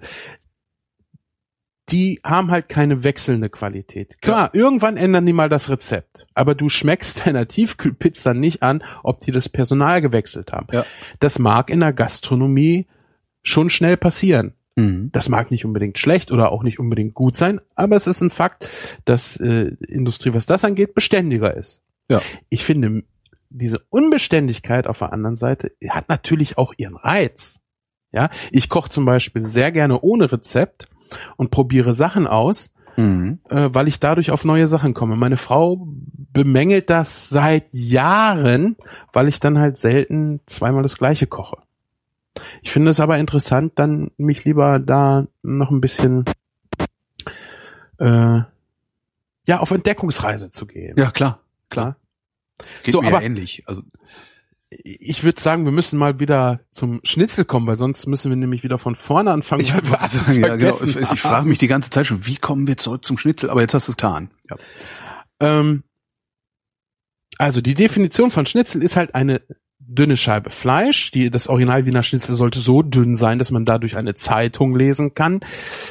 Gut, äh, habe ich noch nie das Bedürfnis gehabt, durch ein Schnitzel hindurch meine Zeitung zu Das lesen. vor allen Dingen willst du ja auch nicht mit deinen deinen Trüffelhobel nehmen, um das Fleisch so dünn zu machen. Ne? Nee. Ähm, aber es ist, es ist äh, so, so, so eine Merkstütze wie Poren hat Fleisch, äh, Fleisch hat Poren. Ja. Ja. Ist Hm. Quatsch, aber jeder weiß, was gemeint ist. Genau. Und äh, ich finde auch dünne Schnitzel sind halt wirklich äh, A, viel einfacher, weil wenn ich ein zu dicke Schnitzel habe, mag die Panade außen schon sehr dunkel sein, während in und im schlimmsten Fall ist das Hähnchen, das Hähnchen noch roh ist. Ja. Mhm. Äh, bei einem dünnen Schnitzel passiert dir das eigentlich gar nicht, weil Nee. die Hitze so schnell durch ist. Ähm, als Fleisch nehme ich die, genau, wir waren beim günstigen Schnitt, so sind wir da Genau, günstige, genau, günstiger Schnitt im Supermarkt. Ja, Ich ja, nehme ja. immer sehr gerne äh, Schweinelachs. Das ist der Schweinerücken, Mhm. ja, das wovon du ähm, auch ganz oft Kassler machst. Du Ah, machst ja. Kassler typischerweise vom Lachs oder vom Nacken. Dann heißt es aber auch Kassler Nacken und das siehst du auch an den dicken oder ja großen äh, Fettadern, äh, die da drinne sind Mhm. sehr schön äh, als Braten zu machen, während Kassler Lachs dann zum Beispiel eher, äh, ähm, naja, in Wasser gegart wird oder in einem äh, Fleischfond, also hier mit Zwiebel, Nelke, Lorbeer, sowas. Und Schweinelachs hat prinzipiell ein Problem, und zwar, dass es, dass er so wenig Fett hat, was ihn sehr schnell trocken werden lässt Mhm. und was auch dafür sorgt, dass er nicht ganz so viel Geschmack hat. Wer auf richtig herzhafte Schnitzel steht, der nimmt äh, Oberschale. Ich habe jetzt vergessen, nochmal genau nachzugucken, wo die Oberschale herkommt. Ich glaube, das ist äh, der obere Teil vom Bein. Müsste ich lügen. Ist auch egal. Der ist auf jeden Fall nicht so zart wie der Schweinelachs, weil er halt mehr benutzt wird. der Muskel. Also Muskeln, die viel benutzt werden, sind halt zäher, sind aber auch würz, also kräftiger im Geschmack. Mhm. Muskeln, die, Wobei Herzen, sind die so zäh? Ja, doch, stimmt. also ich habe ehrlich gesagt noch nie Herzen gegessen. Ich, Hähnchenherzen esse ich ganz gerne, aber stimmt, die sind nicht, nicht so zart wie jetzt ein Filet zum Beispiel. Aber, genau. Ein Filetsitz im Rücken wird fast gar nicht benutzt. Naja. Kriech mal auf allen Vieren auf den Boden. Da Ja. merkst du, dass dein Rücken nichts machen muss. Der hängt Hm. durch. Ja. Aber deine Beine, die und deine Arme, die werden viel Arbeit leisten. Und das ist auch das, wo dann das, das äh, kräftige Fleisch herkommt. Mhm. Ja. Ähm, ich mag Schweine, äh, ich mag Schnitzel aus der Oberschale nicht so gerne, weil die, wie gesagt, sehr gerne sehr äh, ja fest sind. Dem kann man gut entgegenwirken, indem man sie klopft. Äh, Oberschale ist meist aber auch teurer. Ich kaufe gern Schweinelachs, äh, weil ich den auch vielfältig verarbeiten kann. Ich kann zum Beispiel super Steaks draus machen Mhm.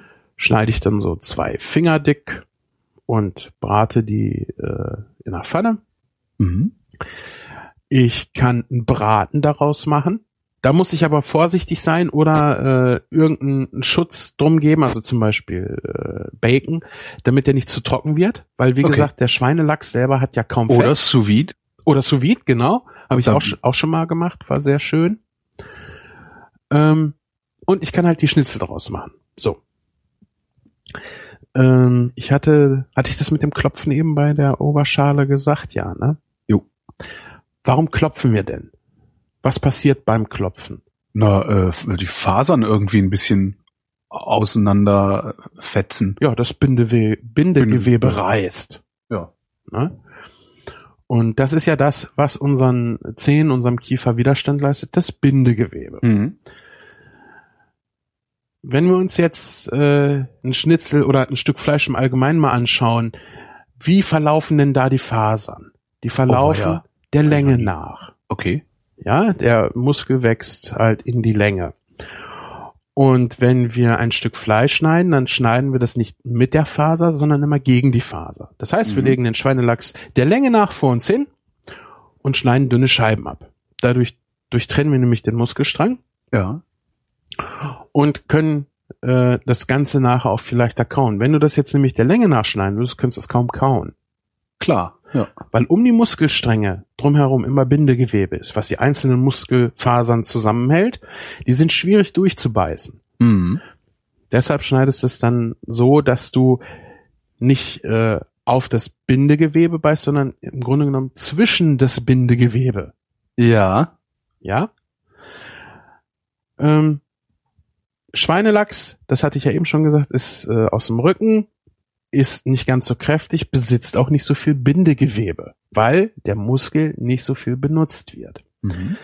Die Oberschale hat mehr Bindegewebe und die zerreißen wir durch das Klopfen. Es gibt jetzt äh, so prinzipiell drei verschiedene äh, Formen, mit denen man oder ja, Gegenstände nicht, drei verschiedene Arten der Gewalt, die man auf totes Fleisch einwirken kann. Okay. Das ist einmal, äh, dass du ein Plattiereisen nimmst. Ja. Das ist, äh, ja, das sieht so ein bisschen aus wie so eine Gärtnerschaufel, so eine kleine Handschaufel, äh, wo du vorne aber ein plattes, schweres Eisen dran hast. Mit einer glatten Oberfläche. Mhm. So, damit drückst du im Grunde genommen das Fleisch zusammen und es reißt so ein bisschen auseinander. Mhm. Dann gibt es noch den Hammer. Der hat so, äh, ja, so Vierkant-Nietenköpfe drauf. Genau. Vierkant-Nietenkopf. Woher weißt du, wie man sowas nennt? Ich bin echt beeindruckt. Aber ja, okay. Würde ich jetzt so umschreiben, weil das Ja, ist, und ich ne? verstehe es genau richtig. Also scheint es wirklich so zu heißen. Oder wir beide sind irgendwie auf unsere Weise bescheuert. Ja, wir sind auf, zumindest auf einem Level. genau. Ob bescheuert oder genial, das kann sich jeder selbst aussuchen. Äh, äh, damit kannst du es auch klopfen. Das siehst du nachher auch an der Fleischstruktur, ja, weil du hast richtig die Abdrücke davon drinne. Mhm. Äh, die finde ich ein bisschen problematisch, weil die echt immer schlecht sauber zu machen sind. Du musst da meist mit einer Bürste dann durch, weil du überall so kleine Fleischfetzen drin hängen hast. Äh, so ein Plattiereisen ist halt schneller sauber zu machen, kostet aber auch mehr. Mhm. Ist halt viel mehr. Kann man aber auch benutzen, um äh, Grilled Cheese Sandwiches mitzumachen. Was ist das? Äh, mach- Scheibe Brot. Was? Nee, mach mal. Achso, also, habe ich in, in, in London auf dem Street Food Market äh, gegessen aus dem Straßenstand. Die hatten halt dieses Plattiereisen, das war sehr schwer. Mhm. Ähm, zwei Scheiben Roggenbrot, glaube ich, war's, also so ein Graubrot ähnliches. Mhm. Ähm, einfach zwei Scheiben gemacht, relativ dick. Dazwischen Käse. Ja, also geilen Käse. Also du konntest dann die Wahl, ob du Stilton nimmst oder Cheddar oder irgendwas. Ähm, also zwei Scheiben Brot, ähm, Käse dazwischen, das Ganze auf eine heiße, auf so eine, so eine, wie heißt das, so eine heiße Platte halt, Mhm. ne? Grillplatte oder wie man das nennt, halt eine flache Platte, eine glatte, äh, und dann so, ein, so eine glatte Platte, genau, glatte Platte Eisen. So und da dann so, so, so ein Plattiereisen vermute ich jetzt mal, was sehr sehr schwer aussah, also wirklich so gusseisern war, äh, einfach oben auf das Brot draufgestellt, damit es einfach, ja, damit es zusammengedrückt wird, mehr Kontakt irgendwie auch kriegt und sonst wie. Dann das Brot mal umgedreht, äh, nochmal das Ding draufgestellt und draufgedrückt, äh, so dass sich dann der Käse mit dem Brot so verbackt irgendwie. Mhm. Ja, Mhm. kann man damit gut machen. Ja, hört sich gut an. Ja, halt Ähm, mit Käse und Käse und Hitze immer gut. Ja, und, aber auch Brot, ja. Brot und Hitze, schön knusprig, Mhm. leicht süß. Jedenfalls, wir haben jetzt äh, das teure, schwere Plattiereisen, wir haben das, den günstigen Fleischklopfer, gibt es Mhm. zum Beispiel auch aus Holz. Äh, und dann gibt es aber auch noch, ähm, ja, das sind so Fleischerhämmer. Auf der Mhm. einen Seite, also die sind erstmal ein, ein kurzer Griff und ein sehr großer Kopf und auf beiden Seiten des Kopfes unterschiedliche Oberflächen. Auf der einen Ja, ach Seite, so, ich dachte, das meintest du vorher. Ach so, du meintest diese, diese einfachen Holzhämmer, okay. ja, Nee, ich kenne das nur von meiner, meine Mutter hatte so ein Ding, das war so, ich glaube, es war sogar so ein, so ein, so ein Guss, so ein Aluminiumguss, äh, so ein Hammer halt, ja, auf der einen Seite kleine Nieten und auf der anderen Seite große Nieten. ja, das ist auch noch was anderes. Aber im Prinzip sind das ja alles Nieten. Was ich jetzt meine, ist wirklich so ein Fleischer- oder Metzgerhammer. Auf der einen Seite hast du, wie gesagt, diese Vierkantnieten. Mhm. Auf der anderen Seite hast du eine glatte Fläche mit Schlitzen drinne. Mhm. Und was jetzt passiert, also erstmal, du kannst dieses Ding auseinanderschrauben, das ist ja schon äh, bemerkenswert. Was jetzt passiert, wenn du diesen Fleischhammer mit der Schlitzseite auf dein Fleisch haust, ist, dass die, äh, ja, dieses, dieses, der Schlitzdeckel ist Ja. versenkbar. Ja, das heißt, der senkt sich in den Hammer rein und unter diesem Deckel sind kleine Klingen, die wirklich das Fleisch zerschneiden. Die Mhm. sind vielleicht einen halben Zentimeter lang. Ja, es sind mehrere Klingen. Also du perforierst damit das Fleisch. Mhm. Ja, ohne dass es nachher so zerfetzt aussieht. Während du beim Hammer oder bei der Nietenseite ja stumpfe Gewalt einwirken lässt, äh, zerschneidest du da wirklich äh, die Fleischstruktur, ohne dass nachher das, das Schnitzel ähm, äh, zu dünn wird. Mhm. Ja, weil beim, beim, bei der Nietenseite drückst du es ja auch platt und bei der Klingenseite geht es nicht darum, über die flache Seite Gewalt auszuwirken, sondern wirklich über die Klingen. Mhm. Äh, das ist übrigens ein Effekt, den kannst du zu Hause äh, mit einem spitzen, schmalen Messer machen, indem du einfach das Messer mehrmals überall rein äh, stichst. Dadurch kannst du zum Beispiel auch dickere Steaks äh, zart machen und schneller garen, weil du halt diese kleinen Löcher hast, wo die Hitze auch besser durch kann. Mhm. Machst du aber, wie gesagt, auch bei, bei zartem Fleisch nicht, weil das halt äh, das, das Fleisch kaputt macht. Ja, bei, Fle bei zartem Fleisch wie Filets brauchst du das einfach nicht. Ich nehme gerne äh, eine schwere Pfanne. Ja, ich habe ja diese schönen äh, schmiedeeisernen Pfannen, die ordentlich Gewicht haben, ordentlich Fläche haben. Damit kann ich, weil ich sie ja sauber benutze, auch wunderbar so ein Fleisch klopfen. Gerade Schnitzel. So. Und was auch noch sehr gut funktioniert, weil ich die Küche ja nicht voll haben will mit irgendwelchen äh, Fleischfetzen. Ich pack das einfach, äh, das Fleisch einfach in Gefrierbeutel und hau ein bisschen vorsichtiger und öfter drauf. Dadurch reißt das Fleisch dann nämlich nicht so sehr. Mit der Pfanne. Genau. Oder du kannst auch Mhm. einen schweren handlichen Topf nehmen, wenn du sowas hast. Ah, okay. Hm. Ne? Nur dran denken, das Fleisch ist schon tot, du möchtest es nur ein bisschen zarter kriegen. Also nicht Okay. äh, wie ein Berserker drauf rumhauen. Jo. So, jetzt haben wir das Fleisch äh, plattiert. Jetzt wird es gewürzt. Salz, wenn du willst, Pfeffer. Äh, Pfeffer, finde ich, ist beim ähm, bei der Oberschale ein bisschen wichtiger, weil die Würzung ja mit dem Fleisch mithalten muss. Beim Schweinelachs finde ich es nicht so wichtig, weil es halt nicht so ein geschmacksintensives Fleisch ist. Mhm. Äh, kriegst du dafür aber schön zart hin. Äh, und dann würzt du auch bitte beide Seiten, egal wie dünn das Schnitzel ist, ja, lieber Mhm. ein bisschen weniger, aber dafür beide Seiten würzen. Dann wird das Ganze einmal durch Mehl gezogen, das nennt sich Melieren. Ganz wichtig, wirklich das überschüssige Mehl abklopfen. Du willst dann nicht äh, das Mehl fest andrücken, du brauchst nur eine leichte, dünne Mehlschicht Wozu brauche ich die? damit das Ei besser an dem Schnitzel hält. Ja, das, das Fleisch selbst ist ja außen feucht. Mhm. So. Und Flüssigkeiten aneinander, das haftet nicht so gut. Ah, okay, klar. Mhm. Ne? Das Mehl haftet ja super da dran. Das kennst du ja, wenn du irgendwie. Das heißt, du machst, du, du nimmst eigentlich das Mehl, um das Fleisch auszutrocknen, um es dann wieder mit dem Ei zu befeuchten. Ja, aber nur an der Oberfläche. Na klar. Ähm, du könntest jetzt auch das Paniermehl direkt an das Fleisch drücken. Das Mhm. hält nur nicht so gut. Mhm. ne, und schützt dann dementsprechend auch nicht so gut vor der Hitze. Geht aber auch. Ähm, das Ei, also wie gesagt, ich nehme hier zu Hause immer Vollei, also ganzes Ei, mach so äh, die gleiche Menge an Leitungswasser dazu und schlag das Ganze einmal auf. Nicht damit es schaumig wird, sondern einfach, dass diese Eiweiß-Glipschi-Fäden Ja. äh, sich lösen Ja. weil du willst nachher nicht irgendwelche Glipschi-Fäden an dem Schnitz dran haben, wo die Panade irgendwie dran klebt und dann Ja. löst sich das. ja. Ja, dann hast du eine Stelle, die halt nicht paniert ist, was nicht so schön ist, weil da kann die Hitze dann besser dran, der Saft, äh, die Flüssigkeit aus dem Schnitzel kann besser austrocknen, das willst Ja. du ja nicht. Und vor allen Dingen äh, kannst du es auch optisch nicht schön servieren, weil die Panade dann halt abfällt. Mhm. Das heißt, wir ziehen das mit der Das ist eh sowas, ne? So, wenn die Panade abfällt, das ist so ziemlich das, also optisch unangenehmste, finde ich, was mit so einem Schnitzel passieren kann. Absolut, absolut. Ähm, um dem vorzubeugen, also erstmal beim Panieren nimmst du beide Hände. Und zwar für das Ei nimmst du deine Sekundärhand. Ja, das Ja. heißt, du legst das Ei, äh, das Schnitzel in das Ei rein und holst es mit der Sekundärhand auch raus. Mhm. Und mit der Primärhand wendest du es dann im Paniermehl. Und warum wir das machen, ist ganz einfach. Ei klebt. Semmelbröseln wollen an Ei kleben, Ja. sollen aber nur am Schnitzel kleben nicht an deiner Hand. Wenn du jetzt so acht kleine Schnitzel paniert hast, dann hast du so richtige halbe Brötchen an den Fingern, Ja. die du dann erst wieder abbrökeln musst und das ist halt Paniermehl, was du im Grunde genommen nur wegschmeißt. Jo. Und das willst du halt nicht. Ja, außerdem kriegst du es nicht so gut ab. Und wenn du die Hände da drauf achtest, dass du eins nur fürs Ei nimmst, das andere halt nur für das Paniermehl, dann sind die Hände auch zwischendurch eben schnell sauber gemacht, wenn du äh, zur Tür musst zum Telefon, was auch immer.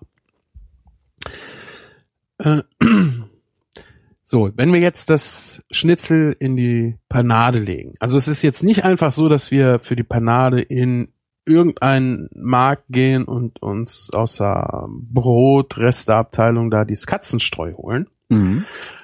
sondern wir gehen zum Bäcker und holen uns da das richtige Paniermehl. Oder wir haben unsere alten Brötchen aufgehoben und zwar so, dass da Luft dran kann, dass die trocknen, ansonsten schimmeln sie nämlich Mhm. und haben die, entweder machen wir das einmal mit der Küchenmaschine, weil wir viele Brötchen da haben, oder wir nehmen uns gerade eine Reibe und reiben das einmal grob so. Ich sag mal, im Alltag reichen wahrscheinlich zwei Brötchen für zwei Leute. Jo. Ja, reibst du einmal grob runter und damit panierst du deinen Schnitzel.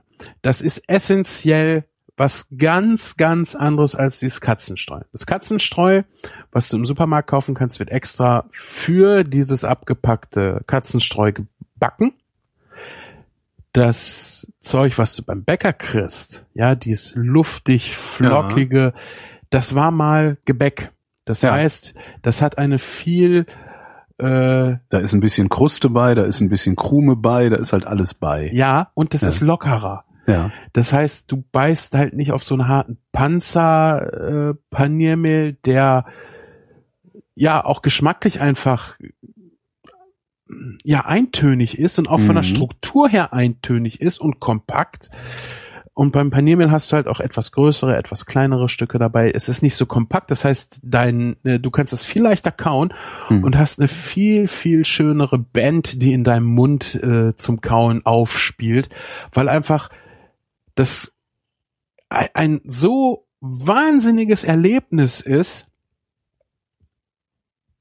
ich habe das in Bielefeld mal gemacht für einen alten Chef. Dem wollte ich mal zeigen, wie man richtige Schnitzel macht. Weil er wollte äh, sein Wiener Schnitzel als Aushängeschild oder als sein sein äh, das Essen, weshalb du in diesen Laden gehst. Ja.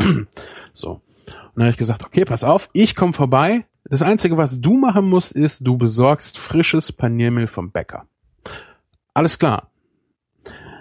Ja, als ich dann ankam, gab es Tetra, naja, Tetrapack ist es ja nicht, es ist so Graukartonpackung Paniermehl und das Schlimme war, da war sogar noch Paprika drin. um halt Farbe vorzutäuschen.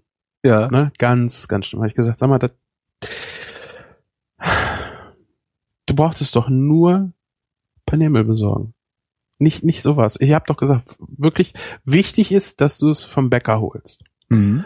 Ja, mhm, egal. Ich gesagt, hast du denn noch Baguette da? Ja, und die meisten Restaurants haben halt irgendwie Baguette oder Brot, was sie zum, Ja. zum ähm, Aper- äh, nicht zum Aperitif, zum Amuse-Bouche reichen oder zum Salat. Amüs-Busch, hieß das nicht Amüs-Göll? Ja, aber Göll heißt ja Schnauze und Busch heißt Mund. Was ist wohl Ah. schöner? Na gut. Ne? Nein, früher hieß es wirklich Amüs-Göll, genau. Mhm. aber jetzt sagt man Amüsbusch. Und ähm, das Brot ist halt eine, eine, eine richtige Ressource in der Küche. Das nimmst du dann für Frikadellen, du nimmst es für Croutons, äh, für alles Mögliche. Und natürlich auch für Paniermehl. So, und dann habe ich ihm ein bisschen was Frisches gerieben. Beziehungsweise für mich, ich habe ihm nämlich gesagt, so, und du kriegst deine Panade, ja, weil du hast ja deine Semmelbrösel nicht besorgt. Nur um ihm zu zeigen, wie, wie, wie unterschiedlich das halt ist. Ich ihn Mhm. so ein bisschen geärgert, dass ihm das halt nie wieder passiert. Hab dann die Schnitzel zubereitet und dann saß er da und guckte ganz traurig mit seinem äh, ja Paniermehl Krumpen Gesicht. da. Ja, genau. Warum machst du denn so ein Paniermehlgesicht? Und ich hatte halt äh, wirklich die, dies, dies Schöne war ja, ich habe es per Hand gerieben, das heißt nur einmal grob rübergerieben. Du hast halt wirklich eine schön unterschiedliche äh, Größe an Stücken da drinne.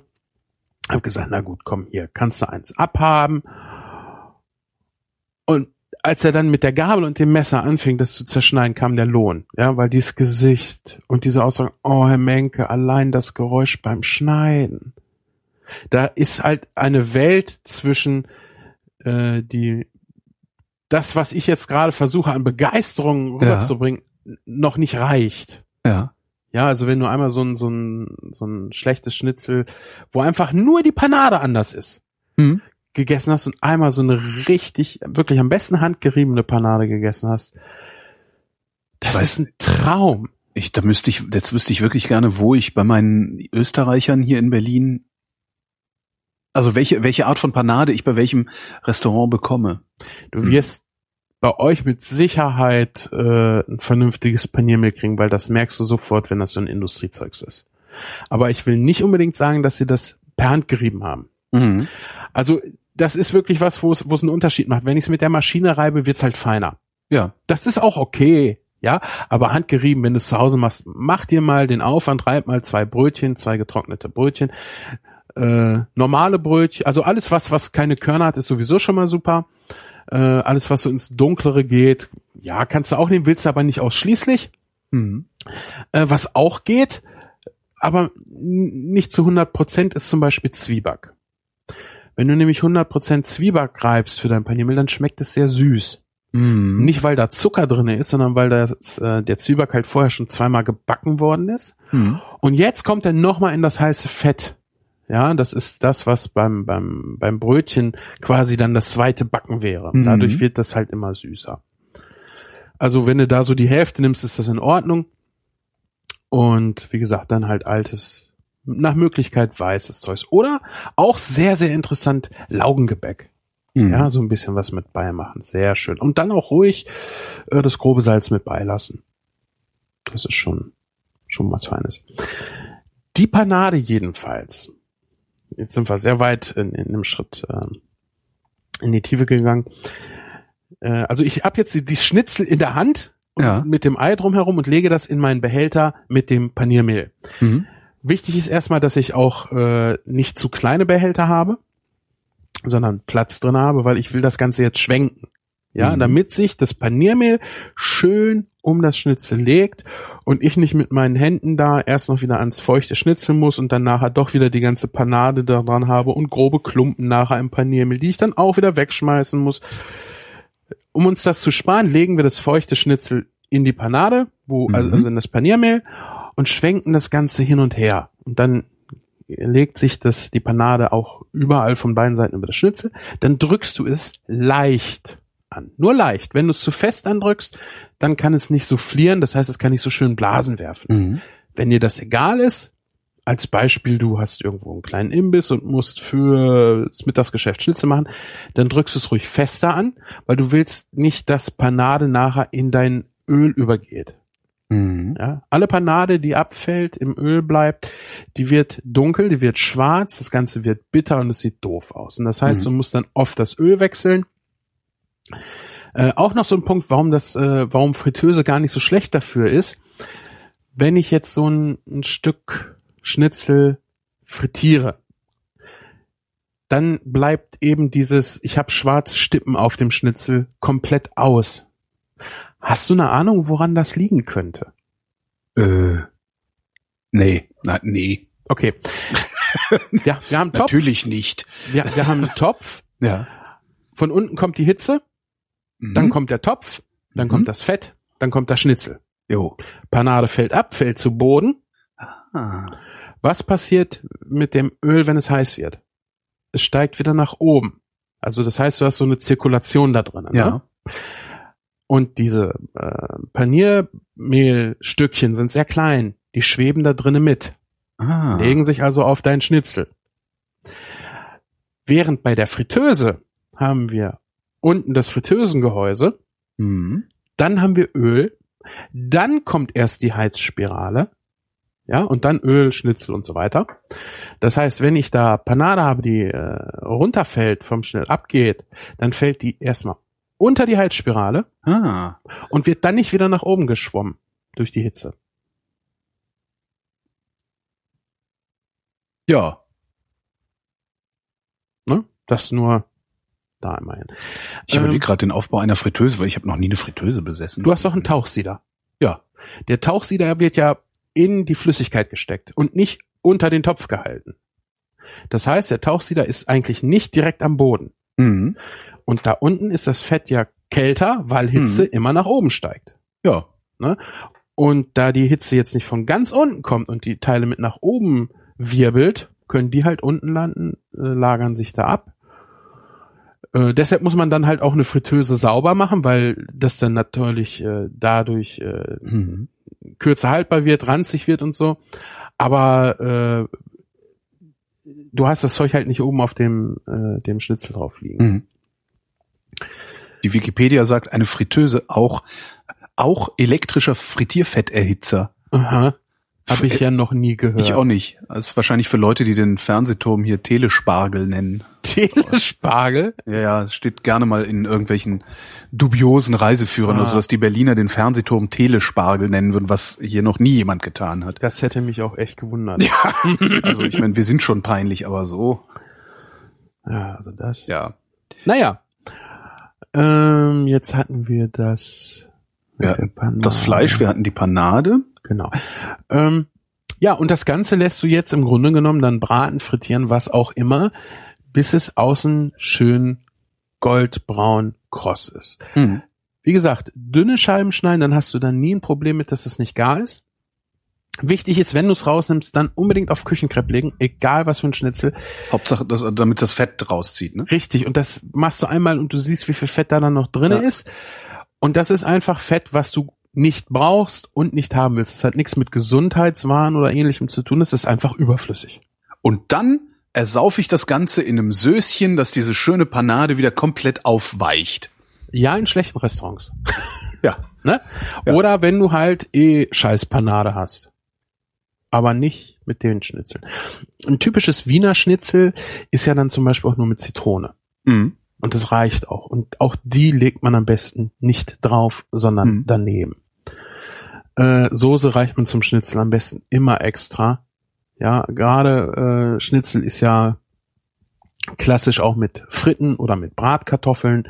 Das sind beides Sachen, die den direkten Kontakt über längere Zeit mit Soße nicht so gerne mögen. Nee. Ne? Die Bratkartoffel und vor allem die, die Pommes frites, die, die Fritte, die mag das nicht. Nee, außer mit Mayo. Das Und ist nicht, das ist nicht dünnflüssig genug, ne? Das sickert nicht ein, Ja, oder? da ist ja auch kaum Wasser drinne. ja klar. Ne? Äh, Öl ist, glaube ich, äh, würde eher äh, einziehen als Wasser. Äh, Das ist aber jetzt so halbgares Wissen aus der Holzbearbeitung. Da nimmst du ja zum Okay. Beispiel auch Öl, um äh, Möbel zu finishen und Öl Mhm. zieht halt tiefer ein ins Holz als zum Beispiel eine Beize. Mhm. Äh, ich glaube einfach, der Punkt ist, da ist eh schon Fett in der Pommes. Was soll da das Fett außer Mayo noch rein? Stimmt, das ist der osmotische Druck ist nicht hoch genug. Genau. Das Einzige, warum die dann lapsch wird, ist, weil die Feuchtigkeit aus der Fritte nicht verdampfen kann. Ah. Ja, weil du hast ja Fett oben drauf. Mhm. Ja, das wirkt halt als Hitzeschild, Mhm. äh, kann halt nicht durch, der Dampf, und dann wird's vielleicht ein bisschen lapsch. Aber nicht, weil die Soße da einzieht. Umgekehrt, wenn du da jetzt aber eine Jägersoße, eine Zigeunersoße oder was weiß ich für eine Soße drauf machst, da ist halt Wasser drinne.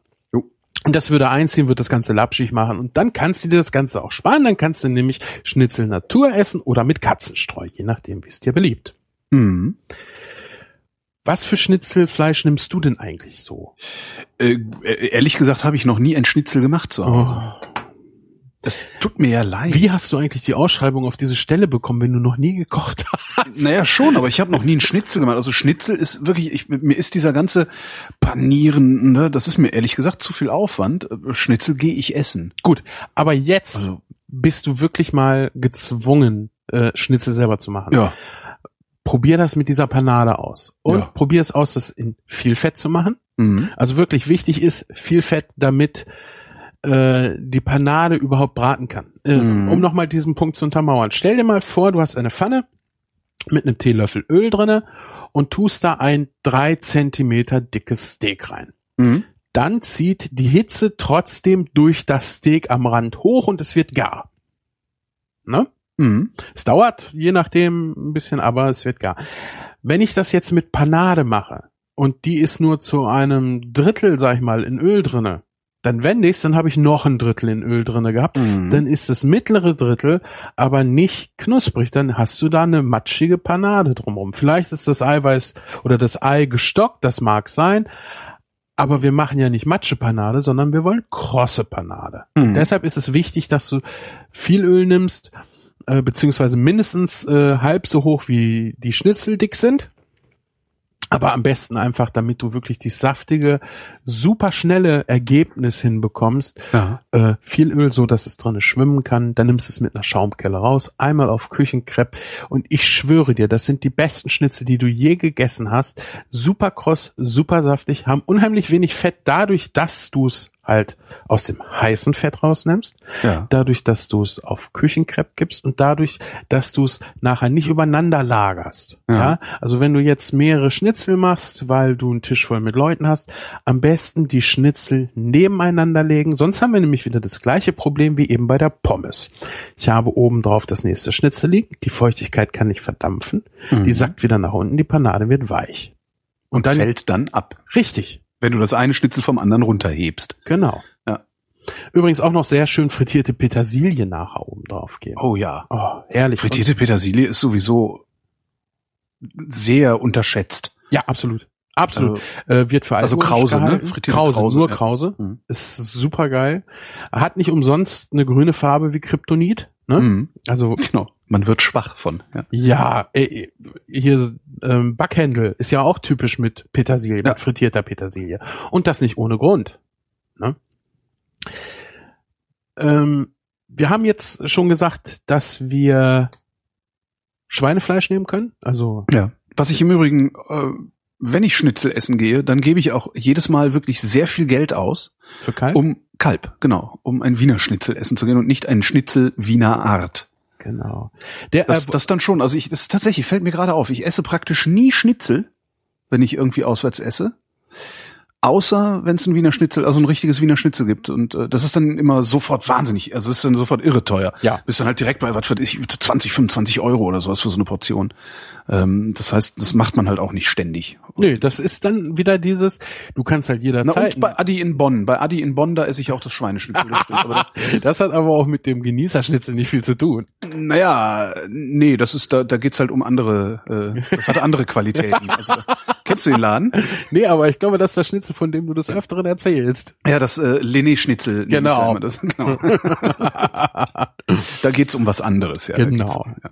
Ur ursprünglich. Weil ich da auch lange nicht war. Seit mein bester Freund nicht mehr in Bonn wohnt, war ich nicht mehr bei Adi. Das ist doch auch nicht in Ordnung.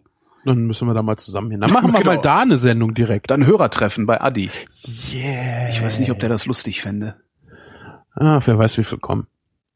Ähm, ja, du sagtest schon Kalb, genau. Ja. Sehr schön, äh, sehr schönes Fleisch. Äh, wir können vielleicht einmal den Unterschied zwischen Schnitzel Wiener Art und Wiener Schnitzel hervorheben. Kannst du Äh, Wiener? Schnitzel ist aus Kalbfleisch und Schnitzel Wiener Art ist aus irgendeinem anderen Fleisch. Genau, halt paniert und Ja. gebraten. Genau. Äh, übrigens eine der Sachen, wo ich wirklich Und das ist halt so eine geschützte Herkunftsbezeichnung. Darum heißt es wahrscheinlich Wiener Art und nicht auch Wiener Schnitzel. Wenn, ne? Würde ich jetzt mal vermuten. Nee, das hat mit Herkunft nichts zu tun. Das hat wirklich nur mit der Zutat Ach so, mit, dem, mit der tun. Zubereitung. und der Zubereitungsart. Ne? Forelle Müllerin wird auch nicht nur von Müllerinnen gefangen. Ja, du hast ja recht. naja, äh, das Das ist natürlich keine geschützte Herkunft oder, oder ja, aber immer immer geschützte Produktionsweise. Ist das irgendwie so ein EU-Ding oder ist das äh, einfach Common Sense, dass die Nein. Schweineschnitzelverarbeiter nicht? Nein, das ist so überhaupt nicht Common Sense und das finde ich auch sehr schade. Das ist wirklich äh, äh, in der, äh, ich weiß nicht, ist es die Lebensmittelvorschrift? Ah, ja. Das ist äh, gesetzlich geregelt. Ich weiß auch nicht, ob das von, also das ist vor der EU-Zeit schon geregelt gewesen. Ah ja. Ja, das sind halt klassische, äh, es heißt Garnituren. Mhm. Gut, jetzt äh, habe ich früher auch immer gedacht, Mensch, da ist doch gar keine Garnitur drauf. Garnitur ist halt immer dieses Salatblatt, Tomate, Ja, ja, genau. Nein, Garnitur heißt wirklich äh, im Grunde genommen dieses Gericht. Ah, okay. Ja, Wiener Schnitzel ist jetzt nicht, dass ich Pommes dabei habe oder Bratkartoffeln oder Gurkensalat, sondern das ist halt das Schnitzel mit Zitrone, äh, mit Petersilie und ich habe Kalb. Und es ist paniert. Es gibt kein Wiener Schnitzel unpaniert. Nö. Dann brauchst du es nämlich nicht Wiener Schnitzel nennen. Ja. Ähm, dann gibt es noch ein paar andere Sachen. Äh, Jägerschnitzel, Zigeunerschnitzel.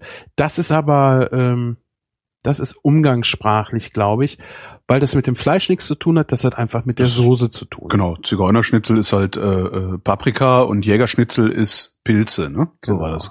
Ja. Ich habe äh, vor einiger Zeit, das ist anderthalb Monate vielleicht her sein, habe ich hier äh, einen Tag ein bisschen aufwendiger gekocht. Es gab Bratkartoffeln, es gab Schnitzel und für mich und meine Frau jeweils eine eigene Soße. Meine Frau mag Pilzsoße und ich hatte, also ich habe jetzt bestimmt seit über zehn Jahren kein Zigeunerschnitzel mehr gegessen Mhm. und hatte so richtig Bock auf diese Paprikasoße. Da hab das gemacht. Ach, es war ein Traum. Weißt du, so richtig schön frische Paprika. Schön im Topf geschmort, mit ein Mhm. bisschen Tomatenmark, ein bisschen Säure mit dran, Salz mit dran, Zucker mit dran.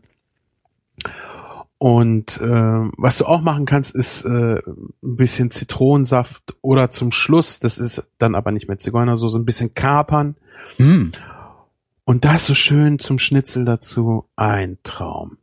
Kapernschnitzel. Ja, also Paprikagemüse, so ein bisschen süß-sauer mit Kapern ist sowieso super. Mhm. Gerade wenn du die Säure über Zitrusfrüchte machst, ist das Ganze ein bisschen spritziger, frischer, als wenn du das über Essig machst. Kannst du aber auch, ja. Mhm. Äh, ich habe auch ein paar Videos äh, zu der Folge heute. Einmal habe ich äh, ein komplettes Video äh, gemacht, wie man Schnitzel zubereitet. Das geht ein bisschen länger, geht da Mhm. auch, äh, ist da auch ausführlich genug. Da sieht man auch das Panieren und so alles nochmal sehr genau. Und ich habe auch ein, ein Video über ein Paprikagemüse ähm, mit Säure und Kapern, was äh, du im Grunde genommen dann einfach noch um Tomatenmark ein bisschen erweiterst. Mhm. Was ich aber auch sehr, sehr gerne mag, äh, ist eine Jägersoße mit Gurke drinne. Also du machst eine Champignon oder eine Pilzsoße. Ja. Ja, du kannst ja auch Steinpilz oder ähnliches nehmen. Mit, mit Gewürzgurke oder mit Genau. so Salatgurke? nein, nein, mit Gewürzgurke. Du Ah. möchtest diese Säure da drin haben. Mhm. Ähm, die gibst du dann zum Schluss einfach klein geschnitten noch mit bei. Mhm. Das ist so ein typisches Stroganoff-Ding. Ja? Ja. Da kommt ja auch Gurke mit dran. Ach, wusste, war mir gar nicht klar. Ja, ja.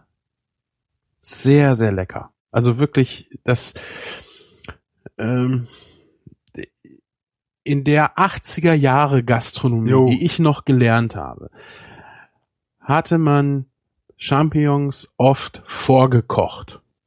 Ja, bevor du sie nachher gebraten hast. Ein Ding, Aha. was ich bis heute nicht verstehen kann, weil diese vorgekochten Champignons im Grunde genommen wirken wie aus dem Glas. Ja, ich wollte gerade sagen, das sind doch die aus dem Glas, ne? Ja, im Endeffekt ja. Ja.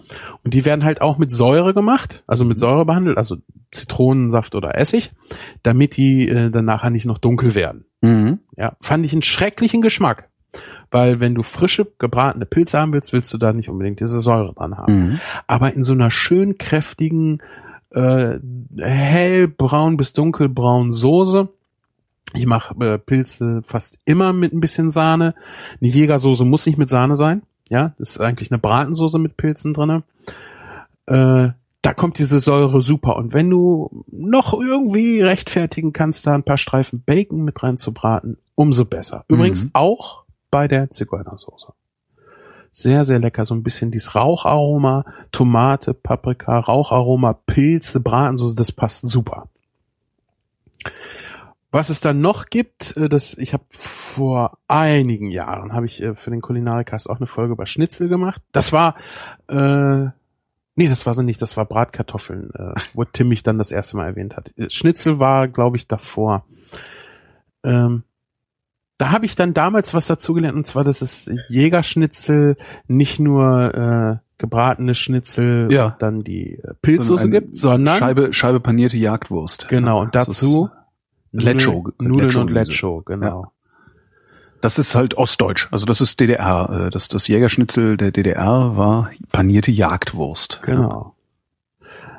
Finde ich ein bisschen, Ich finde es äußerst fragwürdig. Also ich finde den Geschmack panierter Jagdwurst sehr, sehr unangenehm. Wenngleich ich Lecho wirklich mag. Ja. Aber auch nicht mit Spiralnudeln. Das ist so dieses, Nee. das gibt's bei uns in Kantine. Spiralnudeln. Ich meine, Spiralnudeln sind super für Aufläufe. Stimmt. Ja. Wobei, Ja, Aber sonst, hm, Wobei ich auch da, äh, ich bevorzuge ja wirklich, also wenn ich nicht Spaghetti mache, also nicht irgendwelche langen Nudeln, sagen wir mal so, äh, bevorzuge ich ja diese Orecchiette. Ja. Also, ne? Ich habe gerade gestern Töpfchen. zwei, äh, zwei Beutel gekauft, weil es die, ich weiß nicht warum, äh, stark reduziert gab. So richtig schön raue Orecchiette, Ja. total super. Die kochen und dann eine schöne Tomaten, so, also so eine stückig fruchtig fleischige Tomatensoße ran. Ein Traum. Absolut, immer noch. Und damit hätten wir zum Ende der Sendung sogar noch was für die Vegetarier gehabt. Ja. Und, und so einfach, wie wir es jetzt erklärt haben, so einfach ist das Essen auch. Also mit den Nudeln. Ja. Äh, Lecho ist doch auch so ein bisschen äh, in die ja, Zigeunersoßenrichtung. Genau, Ne? das ist so, äh, ich weiß gar nicht, das ist so ein Paprika, Paprika-Tomaten-Gemisch, Gematsche eingekocht. Kann Irgendwie. man, kann man sehr Ja. gut für sowas nehmen. Schmeckt sehr gut. Mhm. Schmeckt kalt auch sehr gut, finde ich. So als Grilldip. Das habe ich noch nicht probiert. Das machen wir. Zur Not kannst du es ja noch ein bisschen würziger machen, aber eigentlich hat das ja schon alles, was du Ja. haben willst. Paprika, Tomate, Salz. Ja. Genau. So, nachdem Ja, mir die, die Fusseln aus dem Mund raushängen. Ja, ich und ich wirklich ganz schrecklichen Hunger habe, weil ich wieder mal vor dieser Aufzeichnung nichts gegessen habe. So ist das auch immer am Aber ich- besten. ich- Wir müssen uns ja in die Rolle der Hörer versetzen. Stimmt, und die sind ja praktisch den ganzen Tag halb verhungert. Ja. Ja, dann äh, äh, beenden wir die Schnitzelei. Genau. Es gibt ein ein Restaurant in Berlin, das heißt Schnitzelei oder gab's mal, ist auch wieder. Ich, wer weiß, ob es das noch gibt, keine Ahnung. Wir beenden die Schnitzelei äh, und danken für die Aufmerksamkeit. Und ihr frittiert euch noch was Schönes. Ciao.